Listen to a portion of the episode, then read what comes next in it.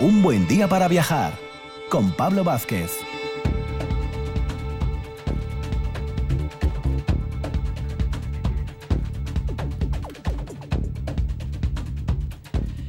Muy buenos días Asturias. Domingo 4 de abril, domingo de resurrección, ya ahí finiquitando la, la, Semana Santa, programa número 103, porque desde que llegamos a las tres cifras hay que mencionarlo para que no se nos olvide. ¿eh?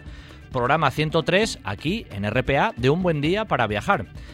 Ya sabéis, dos horas viajeras por delante, con mucho contenido y bueno, muchos invitados y colaboradores y amigos, ¿no? De hecho, hoy vamos a empezar con esa sección de viajero empedernido, pero va a haber una pequeña sorpresa que va a ser ahora más habitual, ya lo vais a ir comprobando, ya que hoy nos va a acompañar, mm, bueno, yo creo que el otro gran viajero que tenemos en Asturias y que ha visitado más de 200 países, ahí lo dejo, Alberto Campa, amigo ya del programa, nos va a hablar de Etiopía, ya veréis qué tema más, más interesante y qué país más curioso.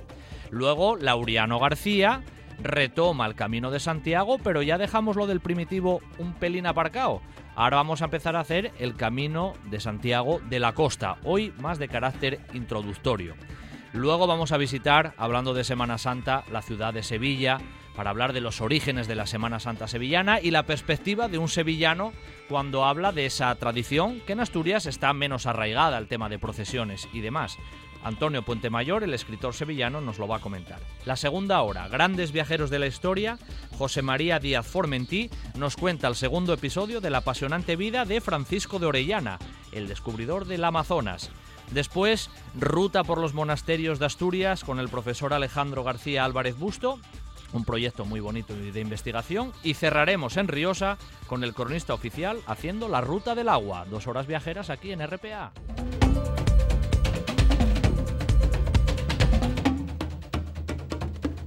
Un buen día para viajar con Pablo Vázquez en RPA.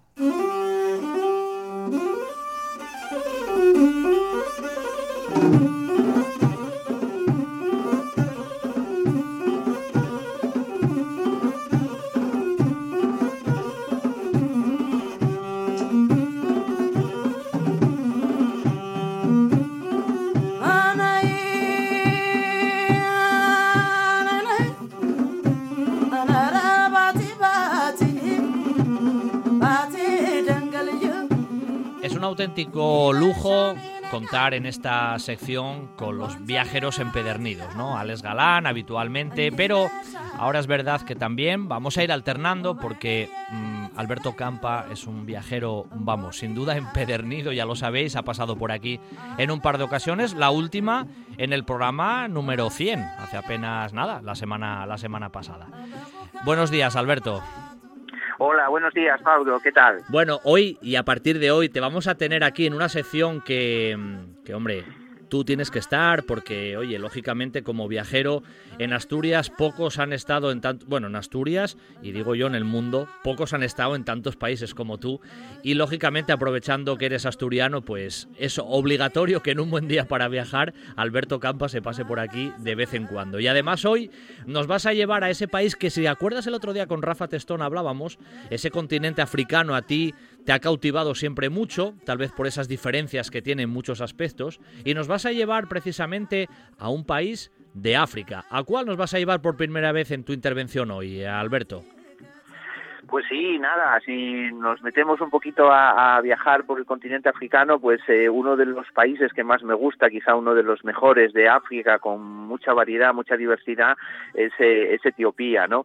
Y, y, bueno, un poquitín haciendo mención a lo que comentabas también, pues por supuesto que además eh, os escucho todos los programas, a Alex, que también transmite muy bien todo, todo, todos esos programas que estuvisteis haciendo recientemente por Kirguistán y un poco por toda esa zona de, de Asia Central, la verdad es que es toda una pasada, ¿no? Y no quería tampoco dejar pasar la ocasión de mencionar a otro gran viajero asturiano que muchas veces pasan desapercibidos, que se llama Sabino Antuña mm. y quizá es de las personas que más ha viajado también por todo el por todo el mundo, conoció todos los países ya hace bastantes años y bueno, por dejarlo ahí también un poquito que, que claro dentro que de sí. nada lo tenemos ahí ya un poco pues como el, el, el decano de los viajes en, en Asturias. ¿no? Claro que sí, claro que sí. Hay que mencionar a los viajeros en este programa, hay que mencionar a los viajeros y más si son asturianos. ¿Eh, Alberto? Eso está claro, claro, eso está claro. Oye, que Etiopía, ¿sabes lo que pasa? Que yo creo que la mayor parte de la gente, ahora según nos escucha y te ha nombrado y tú has nombrado Etiopía, la primera imagen es una imagen yo creo que a veces negativa, Alberto. ¿Sabes por, por qué? Ya sabes por dónde voy, ¿no? El tema de esas imágenes de los niños, de las hambrunas y seguramente, hombre, eso existe, pero el país es mucho más también que todo eso, porque tiene mucho contraste. Pues por supuesto, sí, la verdad es que que, injusto a veces es un poco pues eh, los nombres, ¿no? Un poco el que relacionemos pues algunas cosas eh, pues del pasado, porque la verdad es que ya son bastante del pasado, Etiopía no tiene nada que ver pues con esas hambrunas que hubo en los años 80 y que realmente dieron la vuelta al mundo con esas imágenes de niños, que en todo caso también es en una parte, ahora iremos viendo un poco cómo es el país, en una parte pues mucho más seca, mucho más árida de, de, de esa Etiopía, porque tiene también otra parte pues que nos puede recordar mucho a Asturias, a una parte, a una zona muy muy verde, pero sí es verdad que bueno, pues siempre tenemos un poco esa relación. Hoy en día Etiopía ha ido cambiando para bien, es uno de los mejores países de África, iremos viendo un poco en todos los conceptos cómo, cómo ha ido cómo ha ido mejorando y, bueno, pues eh, además tiene una serie de curiosidades que, que bueno, pues hoy iremos mencionándolas un poquito todo y después bueno, pues en algún otro programa pues iremos entrando más en, en profundidad. Esto es lo que tienen los estereotipos al final, ¿eh? Te echan la fama por una cosa y al final se queda ahí como en el imaginario para toda la vida. Sí, la verdad es que sí, es, es un poquito ese, ese problema. Por supuesto que no vamos a negar que es uno de los países más pobres del mundo. De hecho, normalmente pues siempre está ocupando pues el puesto 15, el puesto 20 más o menos de todas las eh, casi 200 naciones eh, de Naciones Unidas que hay en el, en el mundo. Y, bueno, eso es una realidad. Pero sí, también, por otro lado, pues eh, esa modernización que se está haciendo del país, bueno, pues últimamente incluso pues el presidente saltó por ser Premio Nobel de, la Paz. eh, tan pronto tienes una noticia positiva como también tienes la negativa, pues de esos incidentes y, esos altercados que hubo, pues en la zona del Tigray, en la zona norte, donde siempre hubo muchas disputas y eso hace que, bueno, pues el país siempre esté un poco, pues en boca o se vaya a conocer de él, pues por cosas eh, buenas y, no tan buenas, ¿no? Es un poco la, realidad, también africana de todo el continente. Otra cosa que no suena mucho siempre es cuando se nombra Mongolia, Ulan Bator, cuando se nombra Etiopía, Addis Abeba. Es una de esas capitales que queda también de cuando se estudiaba históricamente así la geografía. Sí, porque además es que, bueno, pues eh, Addis Abeba, bueno, es eh, la capital a más altura de, África, es una, una ciudad que está casi a 3.000 metros de, altura, que es una ciudad muy grande, eh, una, una gran metrópolis africana y que, bueno, pues es el punto, digamos, un poco, pues por donde se llega al país y desde donde se empieza un poco, pues a, a viajar por todo. No es fácil viajar por Etiopía por dos razones. Una, porque normalmente entras, entras por su aeropuerto internacional en Addis Abeba y está justo en el centro del país. Y por otro lado, el país es tan grande que las distancias son tan enormes que, que bueno, pues siempre tienes que decidirte o irte hacia el sur o hacia el norte, hacia el oeste.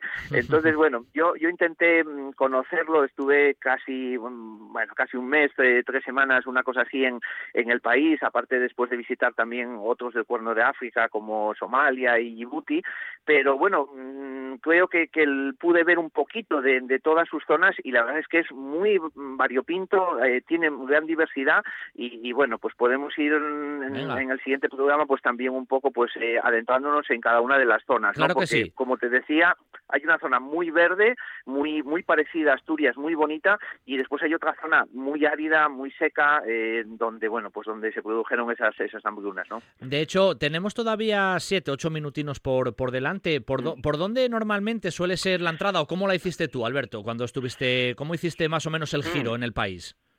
Sí, pues mira, por dar un poco mm, algún dato y también sobre todo porque yo lo recomendaría como uno de los países de África a visitar, que normalmente es bastante estable, que es bastante seguro, que bueno, pues que no hay que, sobre todo para la gente que ya ha viajado, mm, pues eh, es uno de los grandes alicientes de, África.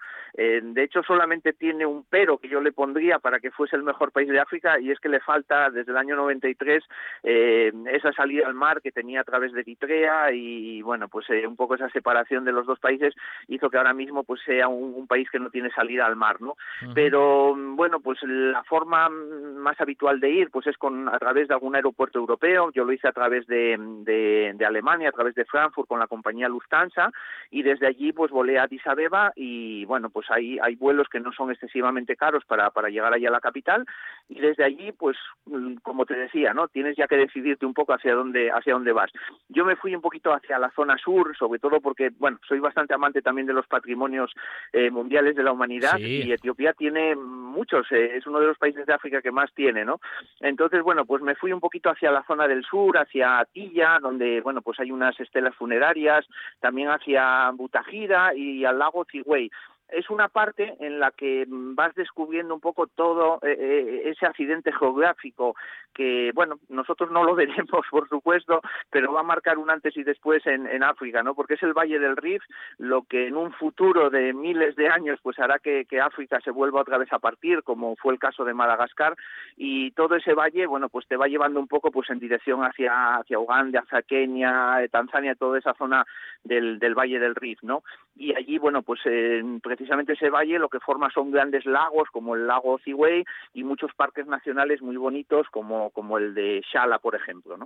Es verdad que mm, muchas veces así, siguiendo ahora tal cual tú mencionabas, viendo ahora con internet, ¿no? Que te permite viajar, ¿eh? A través de, de, las nuevas tecnologías, viendo el país, es verdad que tiene un gran contraste. La zona así de Addis Abeba hacia la izquierda, digamos hacia el oeste, se ve muy verdosa, muy verde, ¿no? Y sin embargo, hacia el lado sureste, ahí es todo muy árido todo muy árido, sí. Y además eh, eso también, bueno, pues hace que pase otra cosa que marca al país, ¿no? Y es un poco, pues la variante también étnica y sobre todo religiosa, ¿no? Etiopía es un país que, que, está dividido en dos grandes religiones, la islámica y la, y la cristiana. Y bueno, pues eh, esa religión cristiana tenemos que decir que, que, bueno, que también es una de los eh, de las grandes cualidades que tiene Etiopía y es que fue el segundo país cristiano del mundo.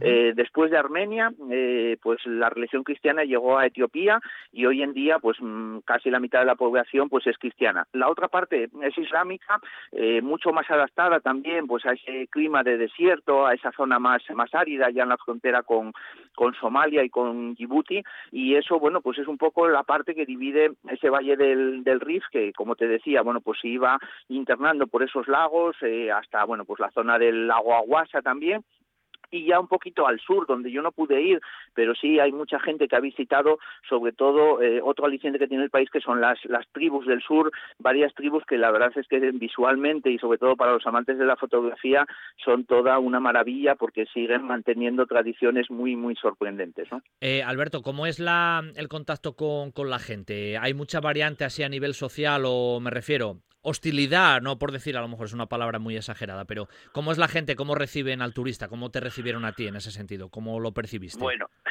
sí, en general toda África eh, a los blancos nos reciben muchísimo mejor de cómo nos debían recibir, ¿no? Porque la verdad es que, bueno, no dejamos una gran impronta en el continente y ya sabes un poco que todo ese periodo de la colonización pues hizo que, que, bueno, pues que toda África cayese en manos europeas, que prácticamente se, se, se repartiera haciendo pues unos mapas que todavía hoy vemos en el continente tirados con, con tiralíneas, eh, bueno, pues bastante artificial para lo que serían unas fronteras como podemos tener en Europa o en otros sitios, ¿no? Decir al hilo de esto también que Etiopía eh, fue el único país que no se dejó dominar. todos los países de África, ahora actualmente son 54, eh, cayeron en manos europeas y, y, bueno, estuvieron colonizados. Pero Etiopía fue el único que no se dejó colonizar, solo los italianos entraron un poquito por esa por esa zona norte y también por, por lo que es hoy en día Eritrea, pero el país, bueno, pues tiene, digamos, ese orgullo de, de pues haber resistido a, la colonización. Por lo tanto, su historia eh, es bastante grande, eh, la verdad es que son bastante orgullosos también los etíopes, pero también hay que decir que son muchas eh, etnias, muchas lenguas diferentes y cada parte del país es totalmente distinta a, a la otra, ¿no? Igual que te comento, pues estas tribus del sur, como son los Homo, por ejemplo. Eh, hay otra ciudad que recuerdo y que es muy curiosa, que es eh, donde, bueno, pues donde nació ese movimiento Rastafari, te sonará, ¿no? Sí, un poco claro. también eh, famoso en todo el mundo y que, bueno, pues se originó ahí un poco por, por, el, por el Rey Negro, ¿no? Que, que, bueno, pues que para también los jamaicanos fue casi un poco, pues, eh, la representación de ese, de ese movimiento en, en, todo el mundo, ¿no? Ese, ese entorno, además, que acabas de nombrar de Sachemene, mm, a nivel de paisaje se ve muy, bueno, se ve precioso porque tiene muchos lagos como alrededor, ¿no, Alberto? Sí, eh, son los que te estaba nombrando, antes, ¿eh? el, lago Aguasa, el lago Cigüey, la verdad es que es un poco toda esa rotura del Valle del Rif. Eh, tú normalmente, pues yo generalmente pues o viajo en autostop o en pequeñas furgonetas que, que, hacen los trayectos, pues vas viendo un poco todo el paisaje y conviviendo con la gente, ¿no? Y entonces, bueno, pues a, medida que vas atravesando toda esa zona, ves también los parques nacionales que están muy cerquita de, de, de esa zona de los lagos y la verdad es que es un sitio pues bastante bonito y después con, con curiosidades como, como esta, ¿no? Como los rastafaris y como todavía puedes estar, parece que estás en Jamaica cuando estás ahí en medio de, Etiopía. Hay, aparte de Addis Abeba, que decías ya es una, una urbe, ¿no? ¿Hay mm, grandes ciudades o normalmente lo donde tú te moviste ya es más ámbito más rural o todavía te encuentras ciudades de, hmm. cierto, de cierta importancia? Sí, hay ciudades de, de, cierta importancia y encima, bueno, pues también un poco tienen el aliciente de ser muy diferentes una de otras, ¿no? eh, podemos ir después repasándolas, pero por darnos una idea, tenemos una ciudad islámica que, como es eh, Harar, una ciudad que está al oeste del, del país, muy cerca de Dire Dawa, por donde pasa la única línea férrea que tiene el país, que va desde Addis Abeba hacia la salida al mar, que hoy en día tiene por, por Djibouti, y es una zona muy comercial para todos la entrada y salida de mercancías de, de la capital, de Addis Abeba. Hay otra ciudad muy importante, sobre todo porque desde ella y una vez que vas allí puedes visitar, por ejemplo, pues el lago Tana o las cataratas del Nilo Azul, es un poco pues eh, donde nace el Nilo en, en Etiopía y es la ciudad de Bajir Dar, una ciudad bastante grande, bastante también pues con muchos edificios, muy cosmopolita y por otro lado después ya hay ciudades más pequeñitas eh, como puede ser Aksum en el norte donde están los obeliscos o también un poco pues la ciudad de Mekele o también ciudaditas ya más pequeñas eh, pero con bueno pues con también muchas curiosidades como es Gondar no eh, te sonará de pues eh, de Tolkien esa eh, Gondar no que bueno pues es una ciudad llena de castillos y que bueno te parece increíble que, que en medio de África en Etiopía eh, estés pues en una zona que parece medieval totalmente no bueno o sea al final en este pequeño recorrido que hemos hecho en estos minutos el país tiene mucho mucho, contraste y muchos lugares que, bueno, que a veces los europeos desconocemos o no nos damos cuenta que aparte de esas imágenes que tenemos en el imaginario hay mucho más para rascar. Y seguro hoy, porque ya el tiempo, bueno, pues lo estamos finalizando, Alberto, nos hemos hecho eso, una idea general de que Etiopía tiene mucho más y como tiene mucho más, seguramente contigo volveremos en alguna otra ocasión, no solo a Etiopía, sino a otros muchos países de, de África, que tú en eso eres gran, gran conocedor. Y yo creo que África sigue siendo una gran, una gran desconocida para, para nosotros. Así que hoy ¿Qué puedo decirte, Alberto? Muchas gracias por traernos este recorrido por Etiopía y muy muy pronto, ya sabes, volverás a estar aquí con nosotros en esta sección y viajando por el mundo. ¿Vale, Alberto? Pues por supuesto, claro que sí. Venga, muchas gracias. Un abrazo. Hasta, luego. Chao. Antuña Abogados, despacho multidisciplinar asturiano fundado en 1954, con nueve cualificados profesionales a su servicio para atenderle en todas las ramas del derecho. Localícenos entre www.antunabogados.es. Ven a conocer el Cuetu, el Museo de la Guerra Civil Española y de la historia bélico-militar del país considerada como una de las mejores colecciones privadas de España y en continuo crecimiento. El Búnker de Lugones, el mejor conservado y de mayores dimensiones del norte de España, y la colección militar de Coyoto, formada por cuatro grandes colecciones particulares y que empieza a ser considerada como una de las mejores de la Guerra Civil Española. Reserve visita en el 984 100 100 o en el 670-333-111. Museo del Cuetu. Historia de Asturias. Historia de España. Estás escuchando, escuchando RPA, RPA, la radio autonómica de Asturias. La nuestra. Un buen día para viajar con Pablo Vázquez.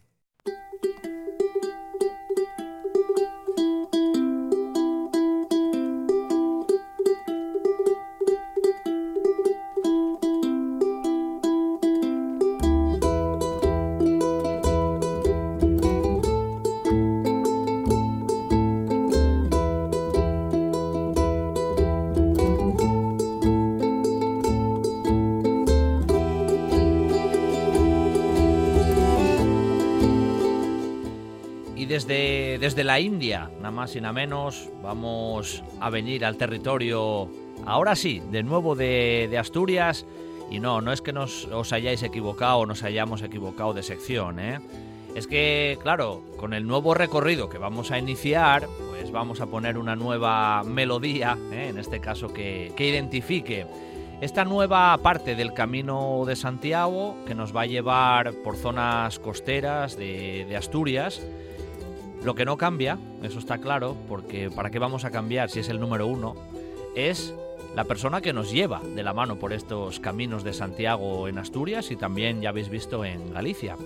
Él es eh, Laureano García y un domingo más nos acompaña, pero hoy desde un punto de vista con la mochila un poco más todavía aparcada, para hablar de lo que vamos a desarrollar en estas próximas jornadas en ese camino del norte, en ese camino de la costa. Muy buenos días, Laureano. Hola, buenos días, Pablo. Buenos días, siguientes.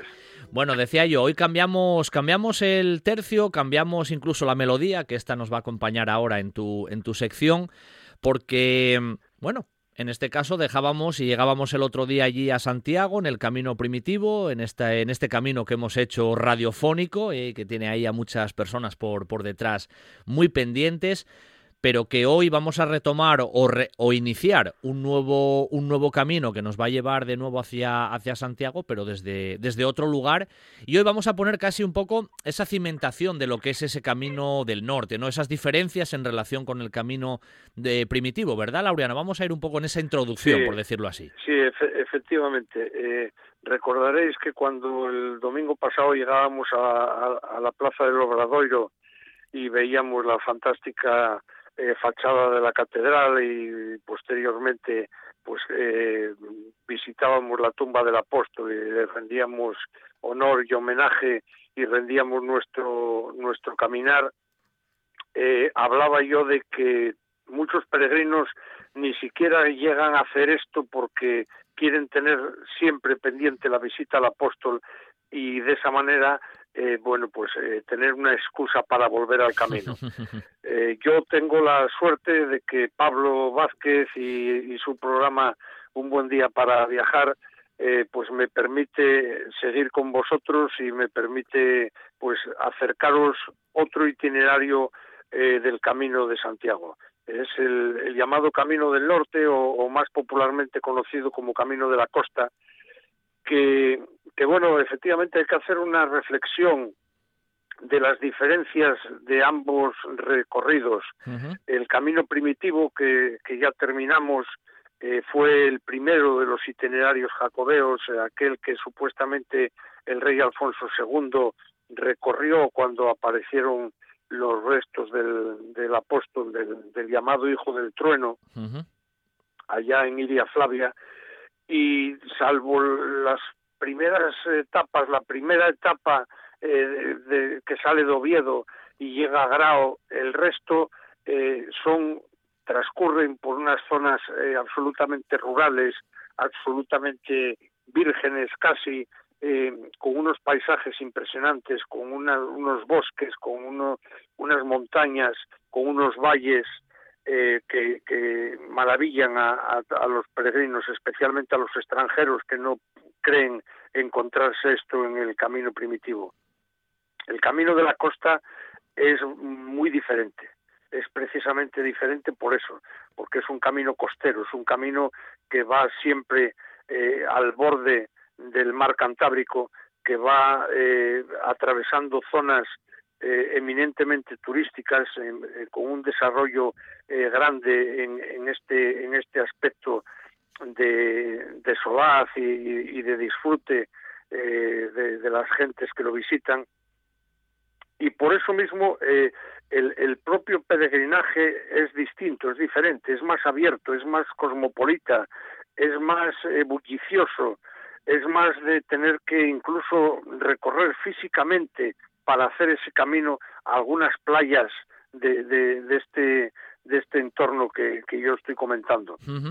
Eh, nosotros, eh, Pablo, si te parece lo correcto, haremos el camino mm, asturiano. Es decir, empezaremos, bueno, pues en, en, la linde entre Cantabria y el Principado y de ahí iremos recorriéndolo hasta llegar también quizás no a Santiago, quizás eh, nos, nos detengamos en Arzúa, que es donde digamos que se une el camino francés con este camino de la costa, porque ese, ese último tramo pues ya lo ya lo hemos recorrido, ¿no? Eso es. Pero antes de empezar, eh, o quizás como, como antesala de ese camino asturiano, de ese camino que, que empezaremos a caminar eh, próximamente, me gustaría un poco indicar lo que hay antes de, ese, de esa ría de Tinamayor, que es eh, el, INDE de, Cantabria y de Asturias y que es donde vamos a empezar a caminar, ¿no? Efectivamente. tenemos dos comunidades autónomas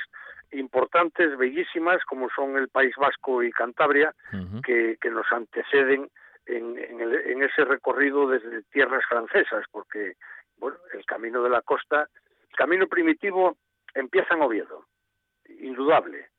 Es donde está la corte de Alfonso II y, así es. y desde ahí se dirige ahí a Flavia para reconocer los restos del apóstol. Perfecto. A partir de ahí van avanzando las peregrinaciones, van avanzando los movimientos.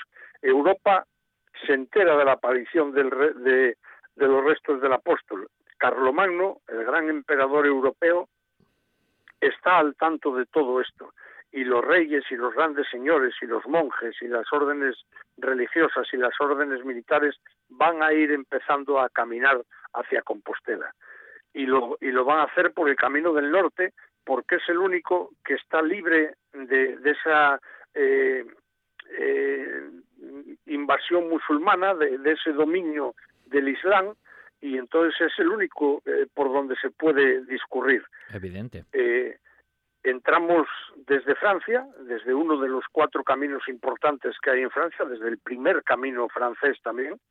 Eh, hay que recordar que en no pocos documentos del camino primitivo y del camino de la costa, a este camino también se llama el camino francés, aunque hoy popularmente el camino francés sea el que cruza por la meseta, por la meseta pero no, no, no tiene nada que ver y empezaremos eh, en, un punto emblemático, en un punto que ya nos indica a dónde vamos, en el puente internacional de Santiago, que separa Bayona de Irún.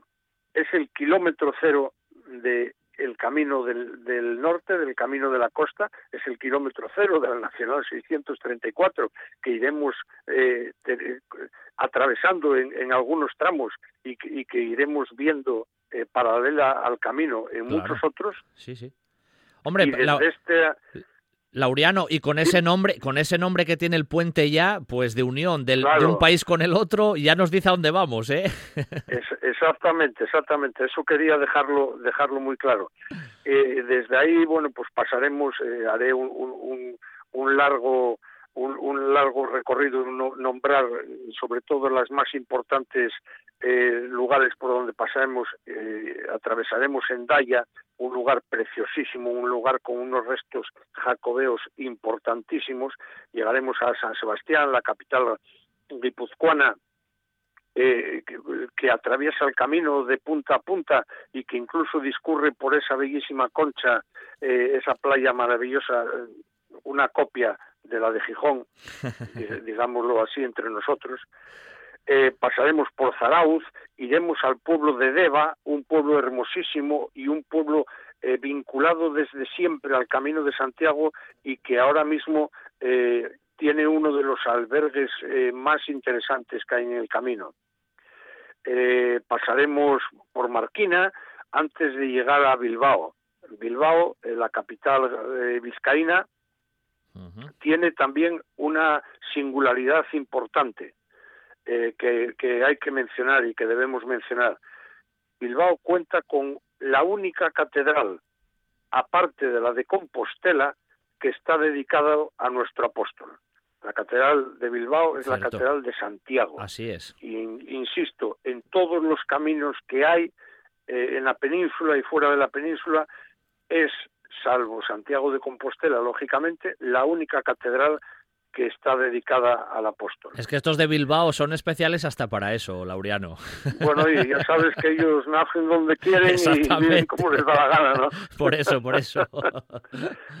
Pasaremos por pueblos después eh, preciosos, eh, mm, atravesaremos playas, eh, playas hermosísimas en, toda esta zona.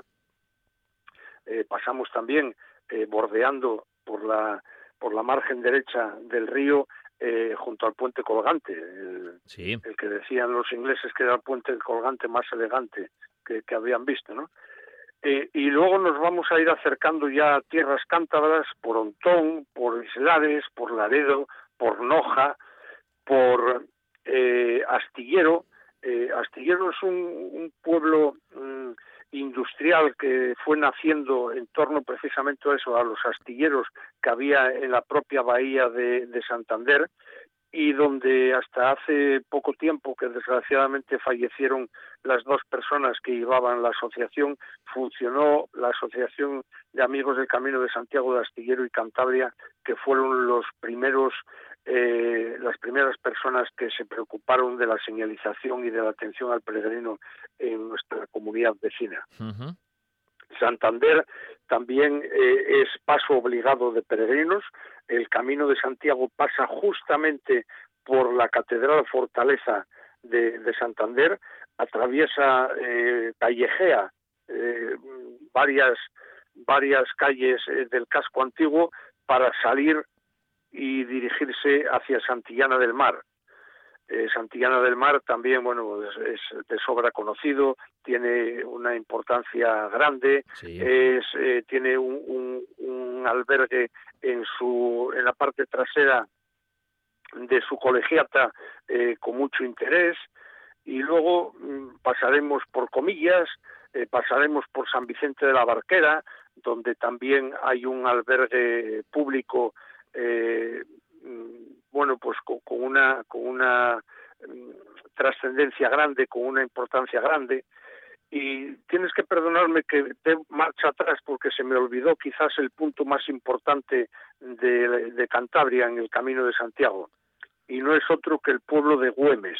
Güemes. Eh, Güemes eh, es un pueblo que lo atraviesa el camino de este a oeste y sobre todo es un pueblo donde tenemos eh, a la persona eh, imagen del camino de Santiago del norte, imagen del camino de Santiago de la costa y sobre todo imagen de la solidaridad y del amor por el camino de Santiago. Eh, me estoy refiriendo a Ernesto Güemes, a Ernesto Bustio, perdón, cura, pero sobre todo alma mater del albergue de peregrinos del abuelo Peuto, eh, no es ni más ni menos que su casa familiar, que con la autorización de sus hermanos fue convirtiendo en albergue de peregrinos, en hospital de peregrinos, y que hoy es una verdadera joya, porque no solo por, por la atención que da a los muchos, muchos, muchos peregrinos que allí paran, sino por la diferencia en la acogida. Eh, el, el, padre Ernesto mm, tiene un vínculo muy, muy grande con el penal del Dueso, la cárcel cántabra, y de ahí recibe voluntarios que atienden al peregrino, eh, bueno, pues eh, dentro de una asociación de de, internos del, de Amigos del Camino de Santiago y que hace una labor de reinserción social impresionante. Güemes, eh, Laureano está más o menos entre, para orientar en el mapa, entre la zona de Laredo, Santoña y la propia Santander, ahí más o menos a mitad de camino. ¿eh? Exactamente, exactamente, es, es correcto. Mm. Está en, en, esa zona, en una zona hermosísima además. Está, bueno, pues a tiro de piedra, como se suele decir, de la playa de Ajo. Sí, o sea, cierto, eh, cierto. es una, una zona hermosa por todo y, y, sobre todo es hermosa por la presencia de, Ernesto, eh, que, que, digo que es una persona impresionante. Eh, medalla de, de, oro del trabajo, un, un, un, em, emprendedor en, en actividades sociales y solidarias en África, en Sudamérica, en fin, una persona que de esas que, como se suele decir, que si no existiera tendríamos que inventarlas. Eso es. Es lo que tú siempre dices, ¿eh, Laureano? Que el Camino de Santiago son monumentos, es espiritualidad, son paisajes, pero también es el paisanaje, y en este caso es un buen ejemplo el que nos estás diciendo. Eso es fundamental. El, el, paisanaje en el camino es fundamental. Es, yo creo que es el gran tesoro que, tenemos eh, todos y, que, y que además lo hay en cualquier punto de, de, los diversos caminos que pasan por, por, la península y seguramente yo los desconozco más, lógicamente, pero en cualquier camino pues de Alemania, de Francia, de Austria, de Italia, de, de cualquier, cualquier país y cualquier ruta que se dirige a Compostela. Yo creo que eso es impresionante. Y bueno, eh, pasados por todos estos lugares y, ya en Unquera, podemos pararnos a, comernos unas corbatas para, Hombre, despedirnos de la tierra cántabra. No lo dudes. que, a, mí, a, mí, me gusta ir dando siempre alguna pincelada gastronómica, porque bueno, el camino decía aquella vieja canción, con pan y vino se hace el camino. Exactamente, pues, vamos. Eh, alguna corbata de postre pues también queda bien o algún sobao pasiego que, que son que son importantes también. Pasar por un querer no comer corbatas tiene delito directamente Laureano está penado sí, tanto, como pasar por salas y no comer carajitos exacto igual lo mismo lo mismo eso es. Y bueno, pues eh, aquí en Unquera eh, nos encontramos ya en la linde, como decía antes, de, de Cantabria y de Asturias, de Asturias y de Cantabria. Eh, nos encontramos eh, la, la, ría de Tinamayor, en, en, la cual la forma el río Deva en sus últimos coletazos antes de, de entregar sus, sus, aguas al mar Cantábrico. Y yo creo que es el, el, lugar idóneo para comenzar a caminar. Mm, como hoy ha sido una etapa eh, digamos, de transición entre el camino primitivo y el camino de la costa, yo creo que en este, en este puente internacional, vamos a bueno, internacional no, intercomunitario, eso es, eh, que, que, que, cruza la, la ría de Tinamayor, mm, dejamos dejamos el día de hoy. eh, el, el, programa de hoy y, y comenzaremos pues eh, una vez que se asciende una pequeña subida en la capilla en una capilla de ánimas donde una inscripción en bronce indica a Santiago de Compostela 427 kilómetros. Ahí, es nada, ¿eh? Ahí es nada. Y hoy vamos a quedarnos ahí, no, vamos a ponernos ahí, preparados ya y pertrechados para que en el próximo domingo nuestro camino inicie desde ahí, esa zona entre Uquera, bueno, la zona cántabra, la zona asturiana, lugar espectacular, sin duda. Y hoy introducción hacia lo que vamos a hacer y me quedo también con una frase, ¿sabes, Laureano? De otra gran sabia como tú del camino, María Josefa Sanz Fuentes, que pasó por aquí, por este micrófono no hace mucho y que nos dijo que el camino de Santiago en muchas ocasiones empieza a la puerta de la casa de cada uno, porque en realidad ese es un poco el resumen muchas veces de, estas, de estas charlas que tenemos también contigo y, bueno, con gente que, como tú que sabéis acerca del camino. Hoy te lo agradezco, iniciamos nueva andadura y el domingo que viene, mochila cuestas desde Unquera, iniciamos este camino del norte. Un abrazo, Laureano, gracias. Igualmente, buen domingo a todos. Hasta el próximo. Sidrería Parrilla La Carballera de Granda. La calidad, la atención y el servicio de siempre con la seguridad que solo un equipo de profesionales como el de la Carballera puede darte. Cocina para todos los paladares, amplios salones, terraza con atención personalizada. No es un mito, es la Carballera de Granda. La calidad de siempre con la seguridad de hoy. Para sentirte tan seguro como en casa. Sidrería Parrilla, la Carballera de Granda. Azulejos Avilés, especialistas en obras y reformas de baños y cocinas. 25 años de experiencia nos avalan. Azulejos Avilés, solo trabajamos con materiales de primera calidad. Azulejos Avilés, grés, sanitarios, parquet y en el mercado creciente de la carpintería de aluminio, muebles de baño y mamparas. Financiación a su medida. Azulejos Avilés, en Avenida de Alemania 14. Contacte con nosotros en el teléfono 985 562969 o a través de nuestra página web azulejosavilés.com. Estás sintiendo, estás sintiendo RPA, la radio del Principado de Asturias. La Nuesa. Un buen día para viajar con Pablo Vázquez en RPA. Sección patrocinada por Confitería Argüelles. Piensa en chocolate. Piensa en Argüelles.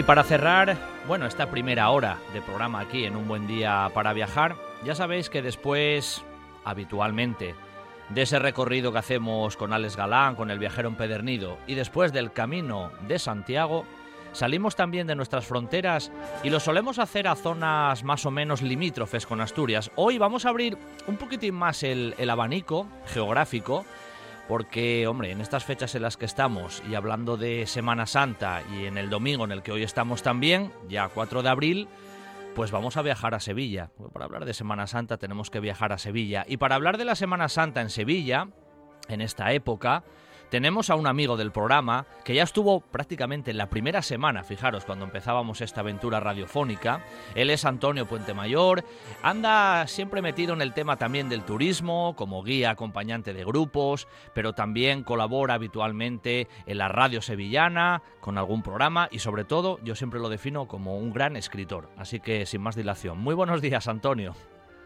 Muy buenos días, Pablo.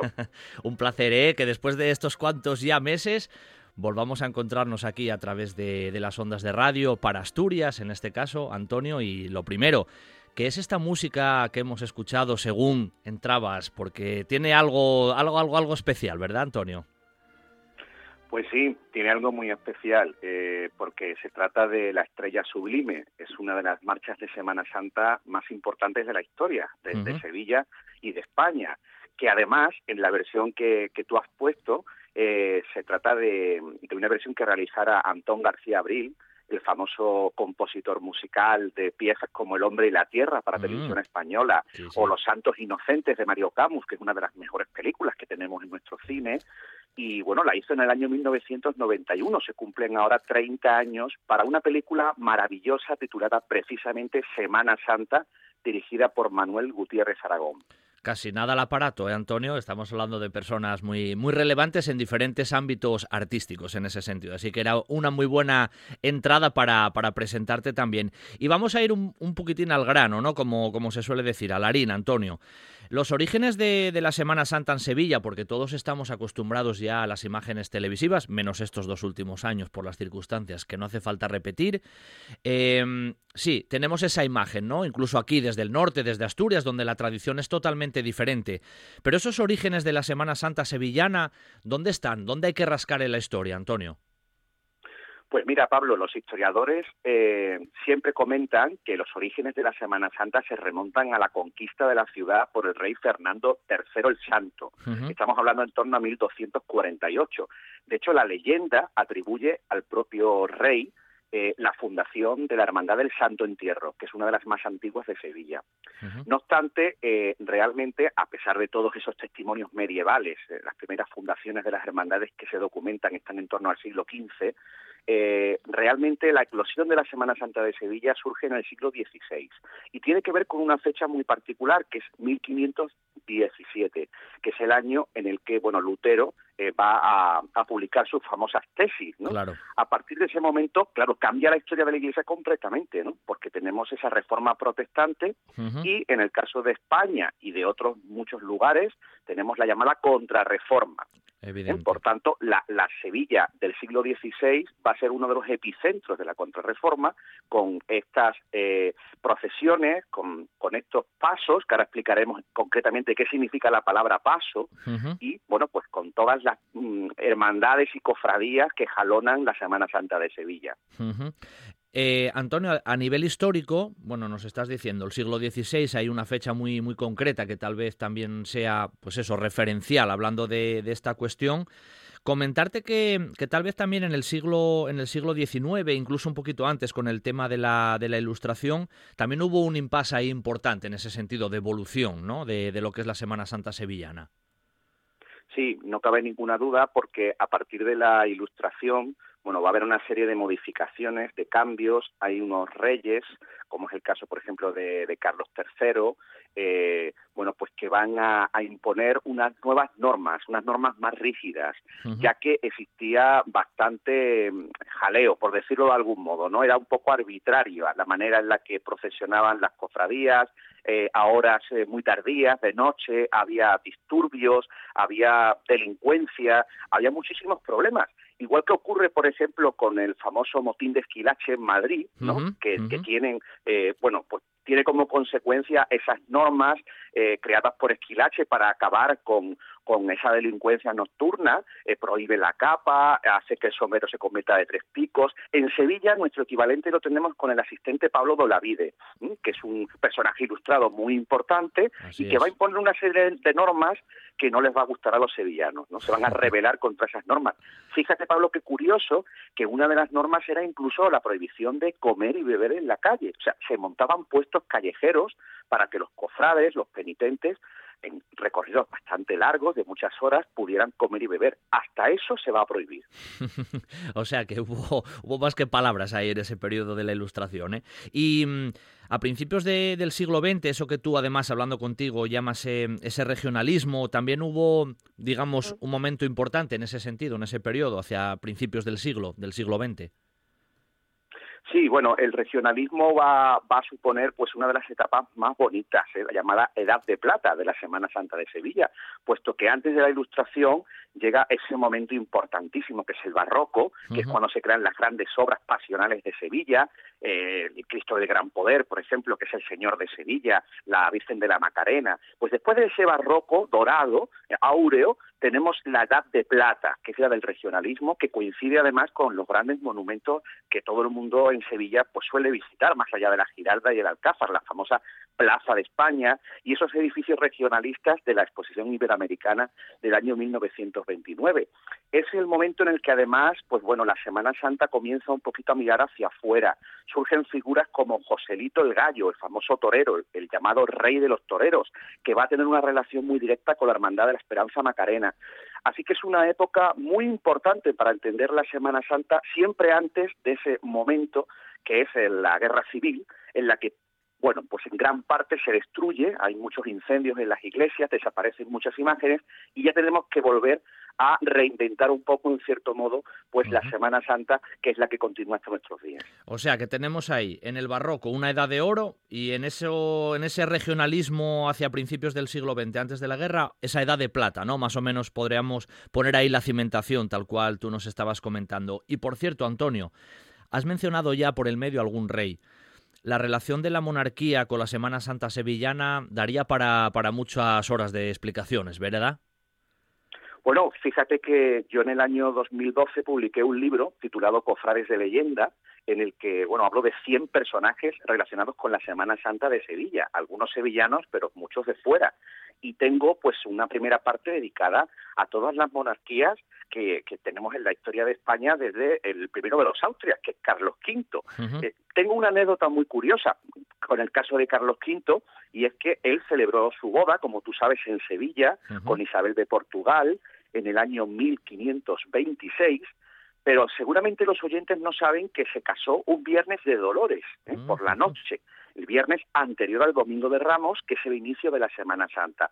¿Qué quiere esto decir? Bueno, pues que hubo ciertas suspicacias en Sevilla, porque claro, el hecho de que el rey estuviera en Sevilla interrumpía en cierto modo el desarrollo habitual de las procesiones, ¿no?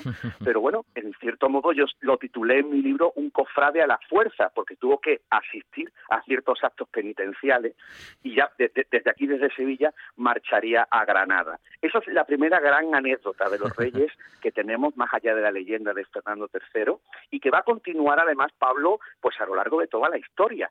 Por ponerte otro ejemplo, Isabel de Valois, que es la tercera esposa de Felipe II. Esta, esta señora, bueno, procedía de Francia y era una gran devota de la Virgen de la Soledad. Pero ojo, una Virgen de la Soledad pintada en un lienzo, no era una imagen, no era una talla de madera, ella va a hacer un encargo a una escultora, Gaspar de Becerra, para que le haga la reproducción, en este caso eh, en tres dimensiones, la talla completa de madera de la Virgen. Pero se encuentra con un problema, no sabe cómo vestirla. No era habitual tener tallas en, los palacios, en las iglesias, y no sabían cómo, cómo adecuarla, cómo vestirla. Bueno, pues se lo va a encargar a su camarera mayor, doña Juana de la Cuesta, que le cede, fíjate qué bonito, le cede su traje de luto. Era una señora viuda, viuda del conde de Ureña, y le cede su traje de luto a la Virgen. Y ese va a ser el estilo de las dolorosas, no solo de Sevilla, ojo, de toda España. que tienen un estilo, si te fijas, pues muy de esa época, muy del siglo de oro, ¿no? Esos colores negros iniciales, ese luto, pero con esa pompa de los Austrias. Ese va a ser el inicio de las dolorosas a partir de la época de Felipe II. Y todo viene de esa de esa anécdota, de esa anécdota, ¿no? De esa, que tiene como protagonista Isabel de, de Valois. Pero seguramente la dinastía borbónica también tiene algo que decir con respecto a la Semana Santa sevillana. ¿Hubo alguno de esos reyes que también se pasó específicamente por Sevilla o tuvo alguna anécdota también en la ciudad, Antonio? Hombre, no cabe duda. Por ejemplo, mira, eh, mi hermandad, yo pertenezco a la Hermandad del Santísimo Cristo de la Aspiración y mm. nuestra Madre y Señora del Patrocinio, eh, popularmente en Sevilla el cachorro, se llama así el cachorro, bueno, pues por, por diferentes leyendas y atribuciones, la más antigua, la de un gitano, el que apodaban el cachorro, que bueno, asesinaron eh, por, un ajuste de cuentas y el escultor Francisco Antonio Ruiz Gijón, uno de los mejores escultores del barroco, observó in situ ese asesinato y se inspiró en los rasgos del moribundo del gitano para plasmarlos en la imagen, en la escultura del cachorro, ¿no? Esa sería la leyenda romántica que tenemos en la ciudad. Otros atribuyen el nombre, pues, eh, al cachorro de león de Judá, que es como se atribuía, eh, se decía de Jesucristo en las Sagradas Escrituras, y también se habla un poco dentro de esa raigambre gitana que hay en el barrio de Triana, donde yo nací y me crié, un barrio bastante popular de Sevilla, bueno, pues existía eh, el, el hecho de que los gitanos se llamaban a sus hijos cachorros, ¿no? Así que fíjate, tenemos hasta tres versiones distintas de por qué el Cristo de la Aspiración, que es una obra cumbre del barroco sevillano y universal, se le llama así. Y te, te, comento esto al hilo de la visita del rey Felipe IV. eh, en este caso, bueno, pues todavía estamos hablando de los, de los Austrias, pero claro, eh, eh, te lo digo porque es la puerta un poco para los siguientes, para los Borbones. Felipe IV visita Sevilla, eh, bueno, pues en torno al año 1624, y él va a descubrir esta hermandad y va a acudir a Roma para que se decrete la fiesta del patrocinio. Fíjate qué detalle más bonito, que tenemos además los nazarenos de la hermandad en el escudo, el nombre de Felipe IV. Pero hablando ya concretamente de los Borbones, de Felipe IV, bueno, pasaríamos a Carlos II, que fue hermano del Santo Entierro, y por supuesto de Felipe V. Aquí ya con los Borbones los iniciamos el llamado lustro real, ya que Felipe V permaneció cinco años en Sevilla, eh, bueno, se lo propuso Isabel de Farnesio, tú sabes que era un hombre dado a la melancolía, ¿no? Sí, eh, y a muchas cosas más. eso es, de tener nuevas diversiones, en fin, vino a Sevilla y bueno, va a protagonizar pues momentos importantes. Sobre todo tuvo una gran devoción por Jesús del Gran Poder, que es el llamado Señor de Sevilla, el Jesús nazareno más importante que tenemos en la ciudad, y pues esto va a continuar, por supuesto, después con Carlos III, sobre todo Isabel II fue una gran devota, ella colaboró, eh, bueno, pues eh, muy estrechamente con ciertas hermandades, pagó parte del manto de la Virgen de la Merced, que es de la Hermandad de Jesús de la Pasión, una hermandad muy ligada a la monarquía. No sé si, si los oyentes recuerdan la boda de la infanta doña Elena, que se casó en Sevilla con Jaime de Marichalar, pero hay un detalle muy curioso, cuando termina la boda, ella va a entregar su ramo de flores eh, a una virgen concreta de una hermandad que es la hermandad de pasión, está ligada a su familia. A esta es la hermandad a la que yo me refiero, que se, se ubica en la iglesia colegial del Divino Salvador de Sevilla. Y desde Isabel II, bueno, pasando a Alfonso XII, tenemos por, por supuesto a Alfonso XIII, que presidió varias cofradías, entre ellas las cigarreras, también muy ligada a, a la monarquía española, que lleva el pendón de Castilla, el pendón morado, está eh, bueno pues presente en esa hermandad de Jesús atado a la columna y la Virgen de la Victoria, popularmente las cigarreras, y es como como estás viendo pues una una ligazón eh, pues, constante. una, una, relación muy estrecha de las hermandades de Sevilla con, con los reyes. Constante. Oye y por cierto eso que decías antes y así ya nos ponemos también un poco en situación aquí eso de los pasos de dónde viene esa denominación Antonio pues fíjate, Pablo, eh, los pasos tienen que ver con los orígenes no ya de la Semana Santa, sino de la fiesta más importante que tuvo en el siglo de oro, en el barroco, Sevilla, que fue el Corpus. La fiesta del Corpus Christi hoy día se mantiene, bueno, de manera pomposa, de manera importante en ciudades como Sevilla, Toledo y Granada. Son días festivos, son los únicos tres lugares de España con días festivos. Bien, pues eh, en el Corpus se hacían unas procesiones realmente importantísimas, unos desfiles pues eh, con muchísima gente, mucho atavío, se engalanaban las calles, se sacaban mascaradas, salían procesiones de gigantes y cabezudos, y en el caso de las escenas evangélicas, las escenas sacadas de, la Biblia, bueno, pues se realizaban con actores, ¿eh? iban en unas santas que, iban llevadas por, por una serie de hermanos, y encima de esas andas iban unos actores representando escenas de la Biblia. De ahí el nombre Pasos. Si acudimos, por ejemplo, a nuestros grandes autores eh, del barroco, tenemos a Lope de Rueda, que tiene una obra que tú recordarás que estudiábamos en el instituto, que eran los pasos, los pasos de teatro de Lope de Rueda. Eran como unos pequeños entremeses, ¿no? Para que nos entendamos, piezas cortas de teatro y se llamaban pasos. Esa vinculación del teatro con la Semana Santa va a dar lugar por extensión a la palabra paso para designar lo que son las andas con las figuras, en este caso no ya humanas, sino tallas de madera, que son los pasos profesionales, porque en aquella época a esas andas no se le llamaba paso, se le llamaba roca. Es un término muy curioso. Eran las rocas sobre la cual iban los actores. Y ya por extensión, como digo, actualmente se llaman pasos en el caso de Sevilla. ¿eh? Si nos vamos a Granada, por ejemplo, allí le titulan tronos. Pero en todo caso, bueno, pues todos tienen un poco ese punto de unión en, ese Corpus Christi, la gran fiesta barroca de Sevilla, una de las grandes fiestas de España, que hoy está un poquito más eclipsada por lo que es la, Semana Santa. Sí, sí. Hombre, si, si, tuviéramos que hablar de todas las devociones que hay en Sevilla, estaríamos aquí toda, toda la mañana. Directamente las más reseñables o las que incluso desde Asturias seguramente también nos suenan más, eh, Antonio, alguna ya las has ido nombrando, nombrando, la Macarena, el Gran Poder o la Esperanza de Triana, que nos suena yo creo a todos, ¿no? Al menos incluso desde aquí, a cierta distancia ya de kilómetros. Sí, indudablemente las dos esperanzas de Sevilla hay más, tenemos hasta cinco, fíjate, son 70 en las hermandades de penitencia que hay en Sevilla actualmente, ¿no? Una nómina inmensa. Tenemos hasta cinco esperanzas. Tú bien has nombrado a la Esperanza Macarena, que es una de las vírgenes más universales que tiene Sevilla, y a la Esperanza de Triana, que está al otro lado del río, en la margen derecha, que es donde yo nací.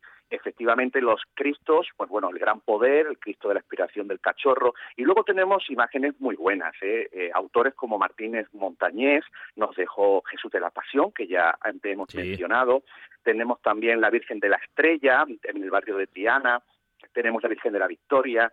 Eh, la amargura es una de las vírgenes más importantes que procesionan el Domingo de Ramos, una, una virgen muy especial, o la Virgen del Valle, que sale el Jueves Santo, y en torno a todas estas imágenes, pues bueno, existe una enorme devoción.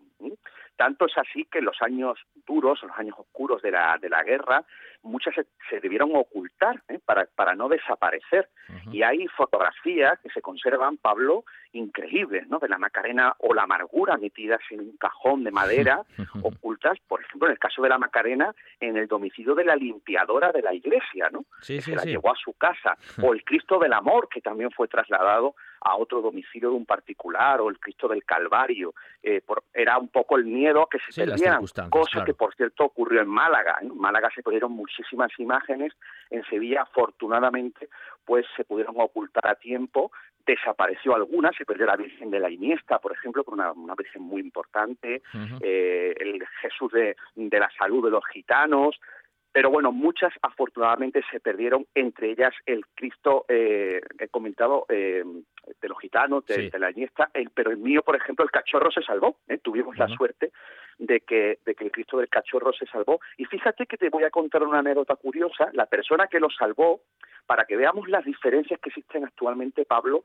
con el tema de la política y la religión, ¿no? Eh, la persona que, salvó al Cristo de la Aspiración fue un señor de izquierdas, era de hecho de ideología comunista, eh, que hoy nos, nos, cuesta un poco entender esto, ¿no? Eh, pero este señor se plantó delante de la iglesia e impidió que al Cristo de la Aspiración lo sacaran y lo quemaran, ¿no? Sí, sí.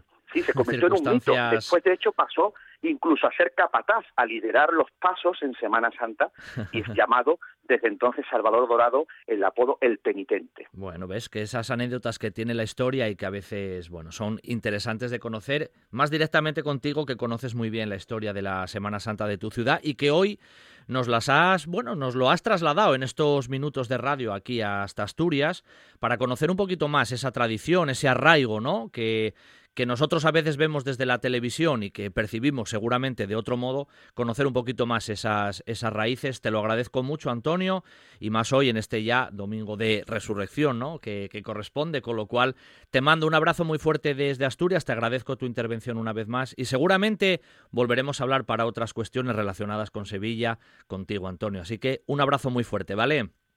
Un abrazo, Pablo. Hasta la próxima.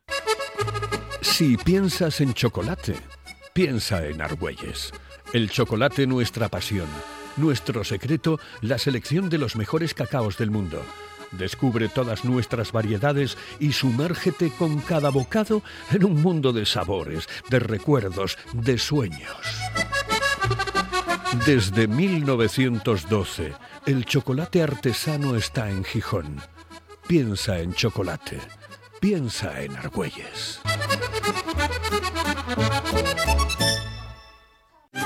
Sidrería Parrilla La Carballera de Granda. La calidad, la atención y el servicio de siempre con la seguridad que solo un equipo de profesionales como el de La Carballera puede darte. Cocina para todos los paladares. Amplios salones. Terraza con atención personalizada. No es un mito. Es La Carballera de Granda. La calidad de siempre con la seguridad de hoy. Para sentirte tan seguro como en casa. Sidrería Parrilla La Carballera de Granda. Esto es RPA, la radio autonómica de Asturias. Un buen día para viajar con Pablo Vázquez en RPA.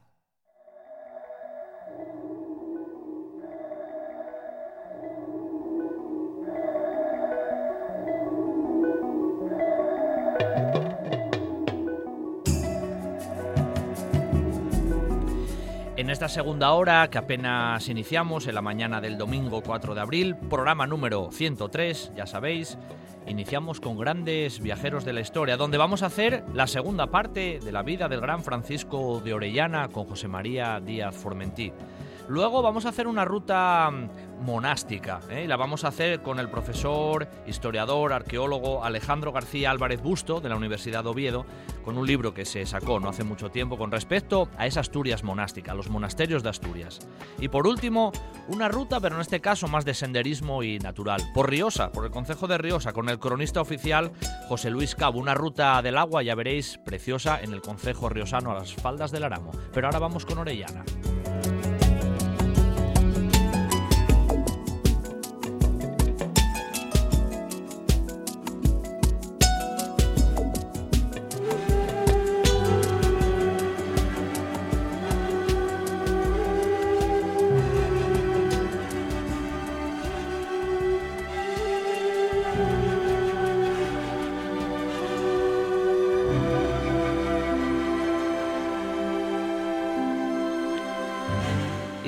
Cuando hablamos de Orellana el domingo pasado, lo hacíamos con el gran amigo del programa José María Díaz Formentí y hoy vamos a hacer una segunda parte de la, bueno, apasionante vida de este personaje de origen extremeño y el otro día, el domingo pasado, dejábamos ahí a, a, Orellana en una situación donde ya no había vuelta atrás, por decirlo así. Habían bajado por el río, las circunstancias para volver eran inviables, ahí quedaba Pizarro a la espera, pero lo habíamos dejado justo en ese, en ese punto de no retorno. Muy buenos días, José María. Hola, buenos días, Pablo y audiencia. Ahí habíamos dejado Sí. a Orellana, ¿eh? justo en el no retorno.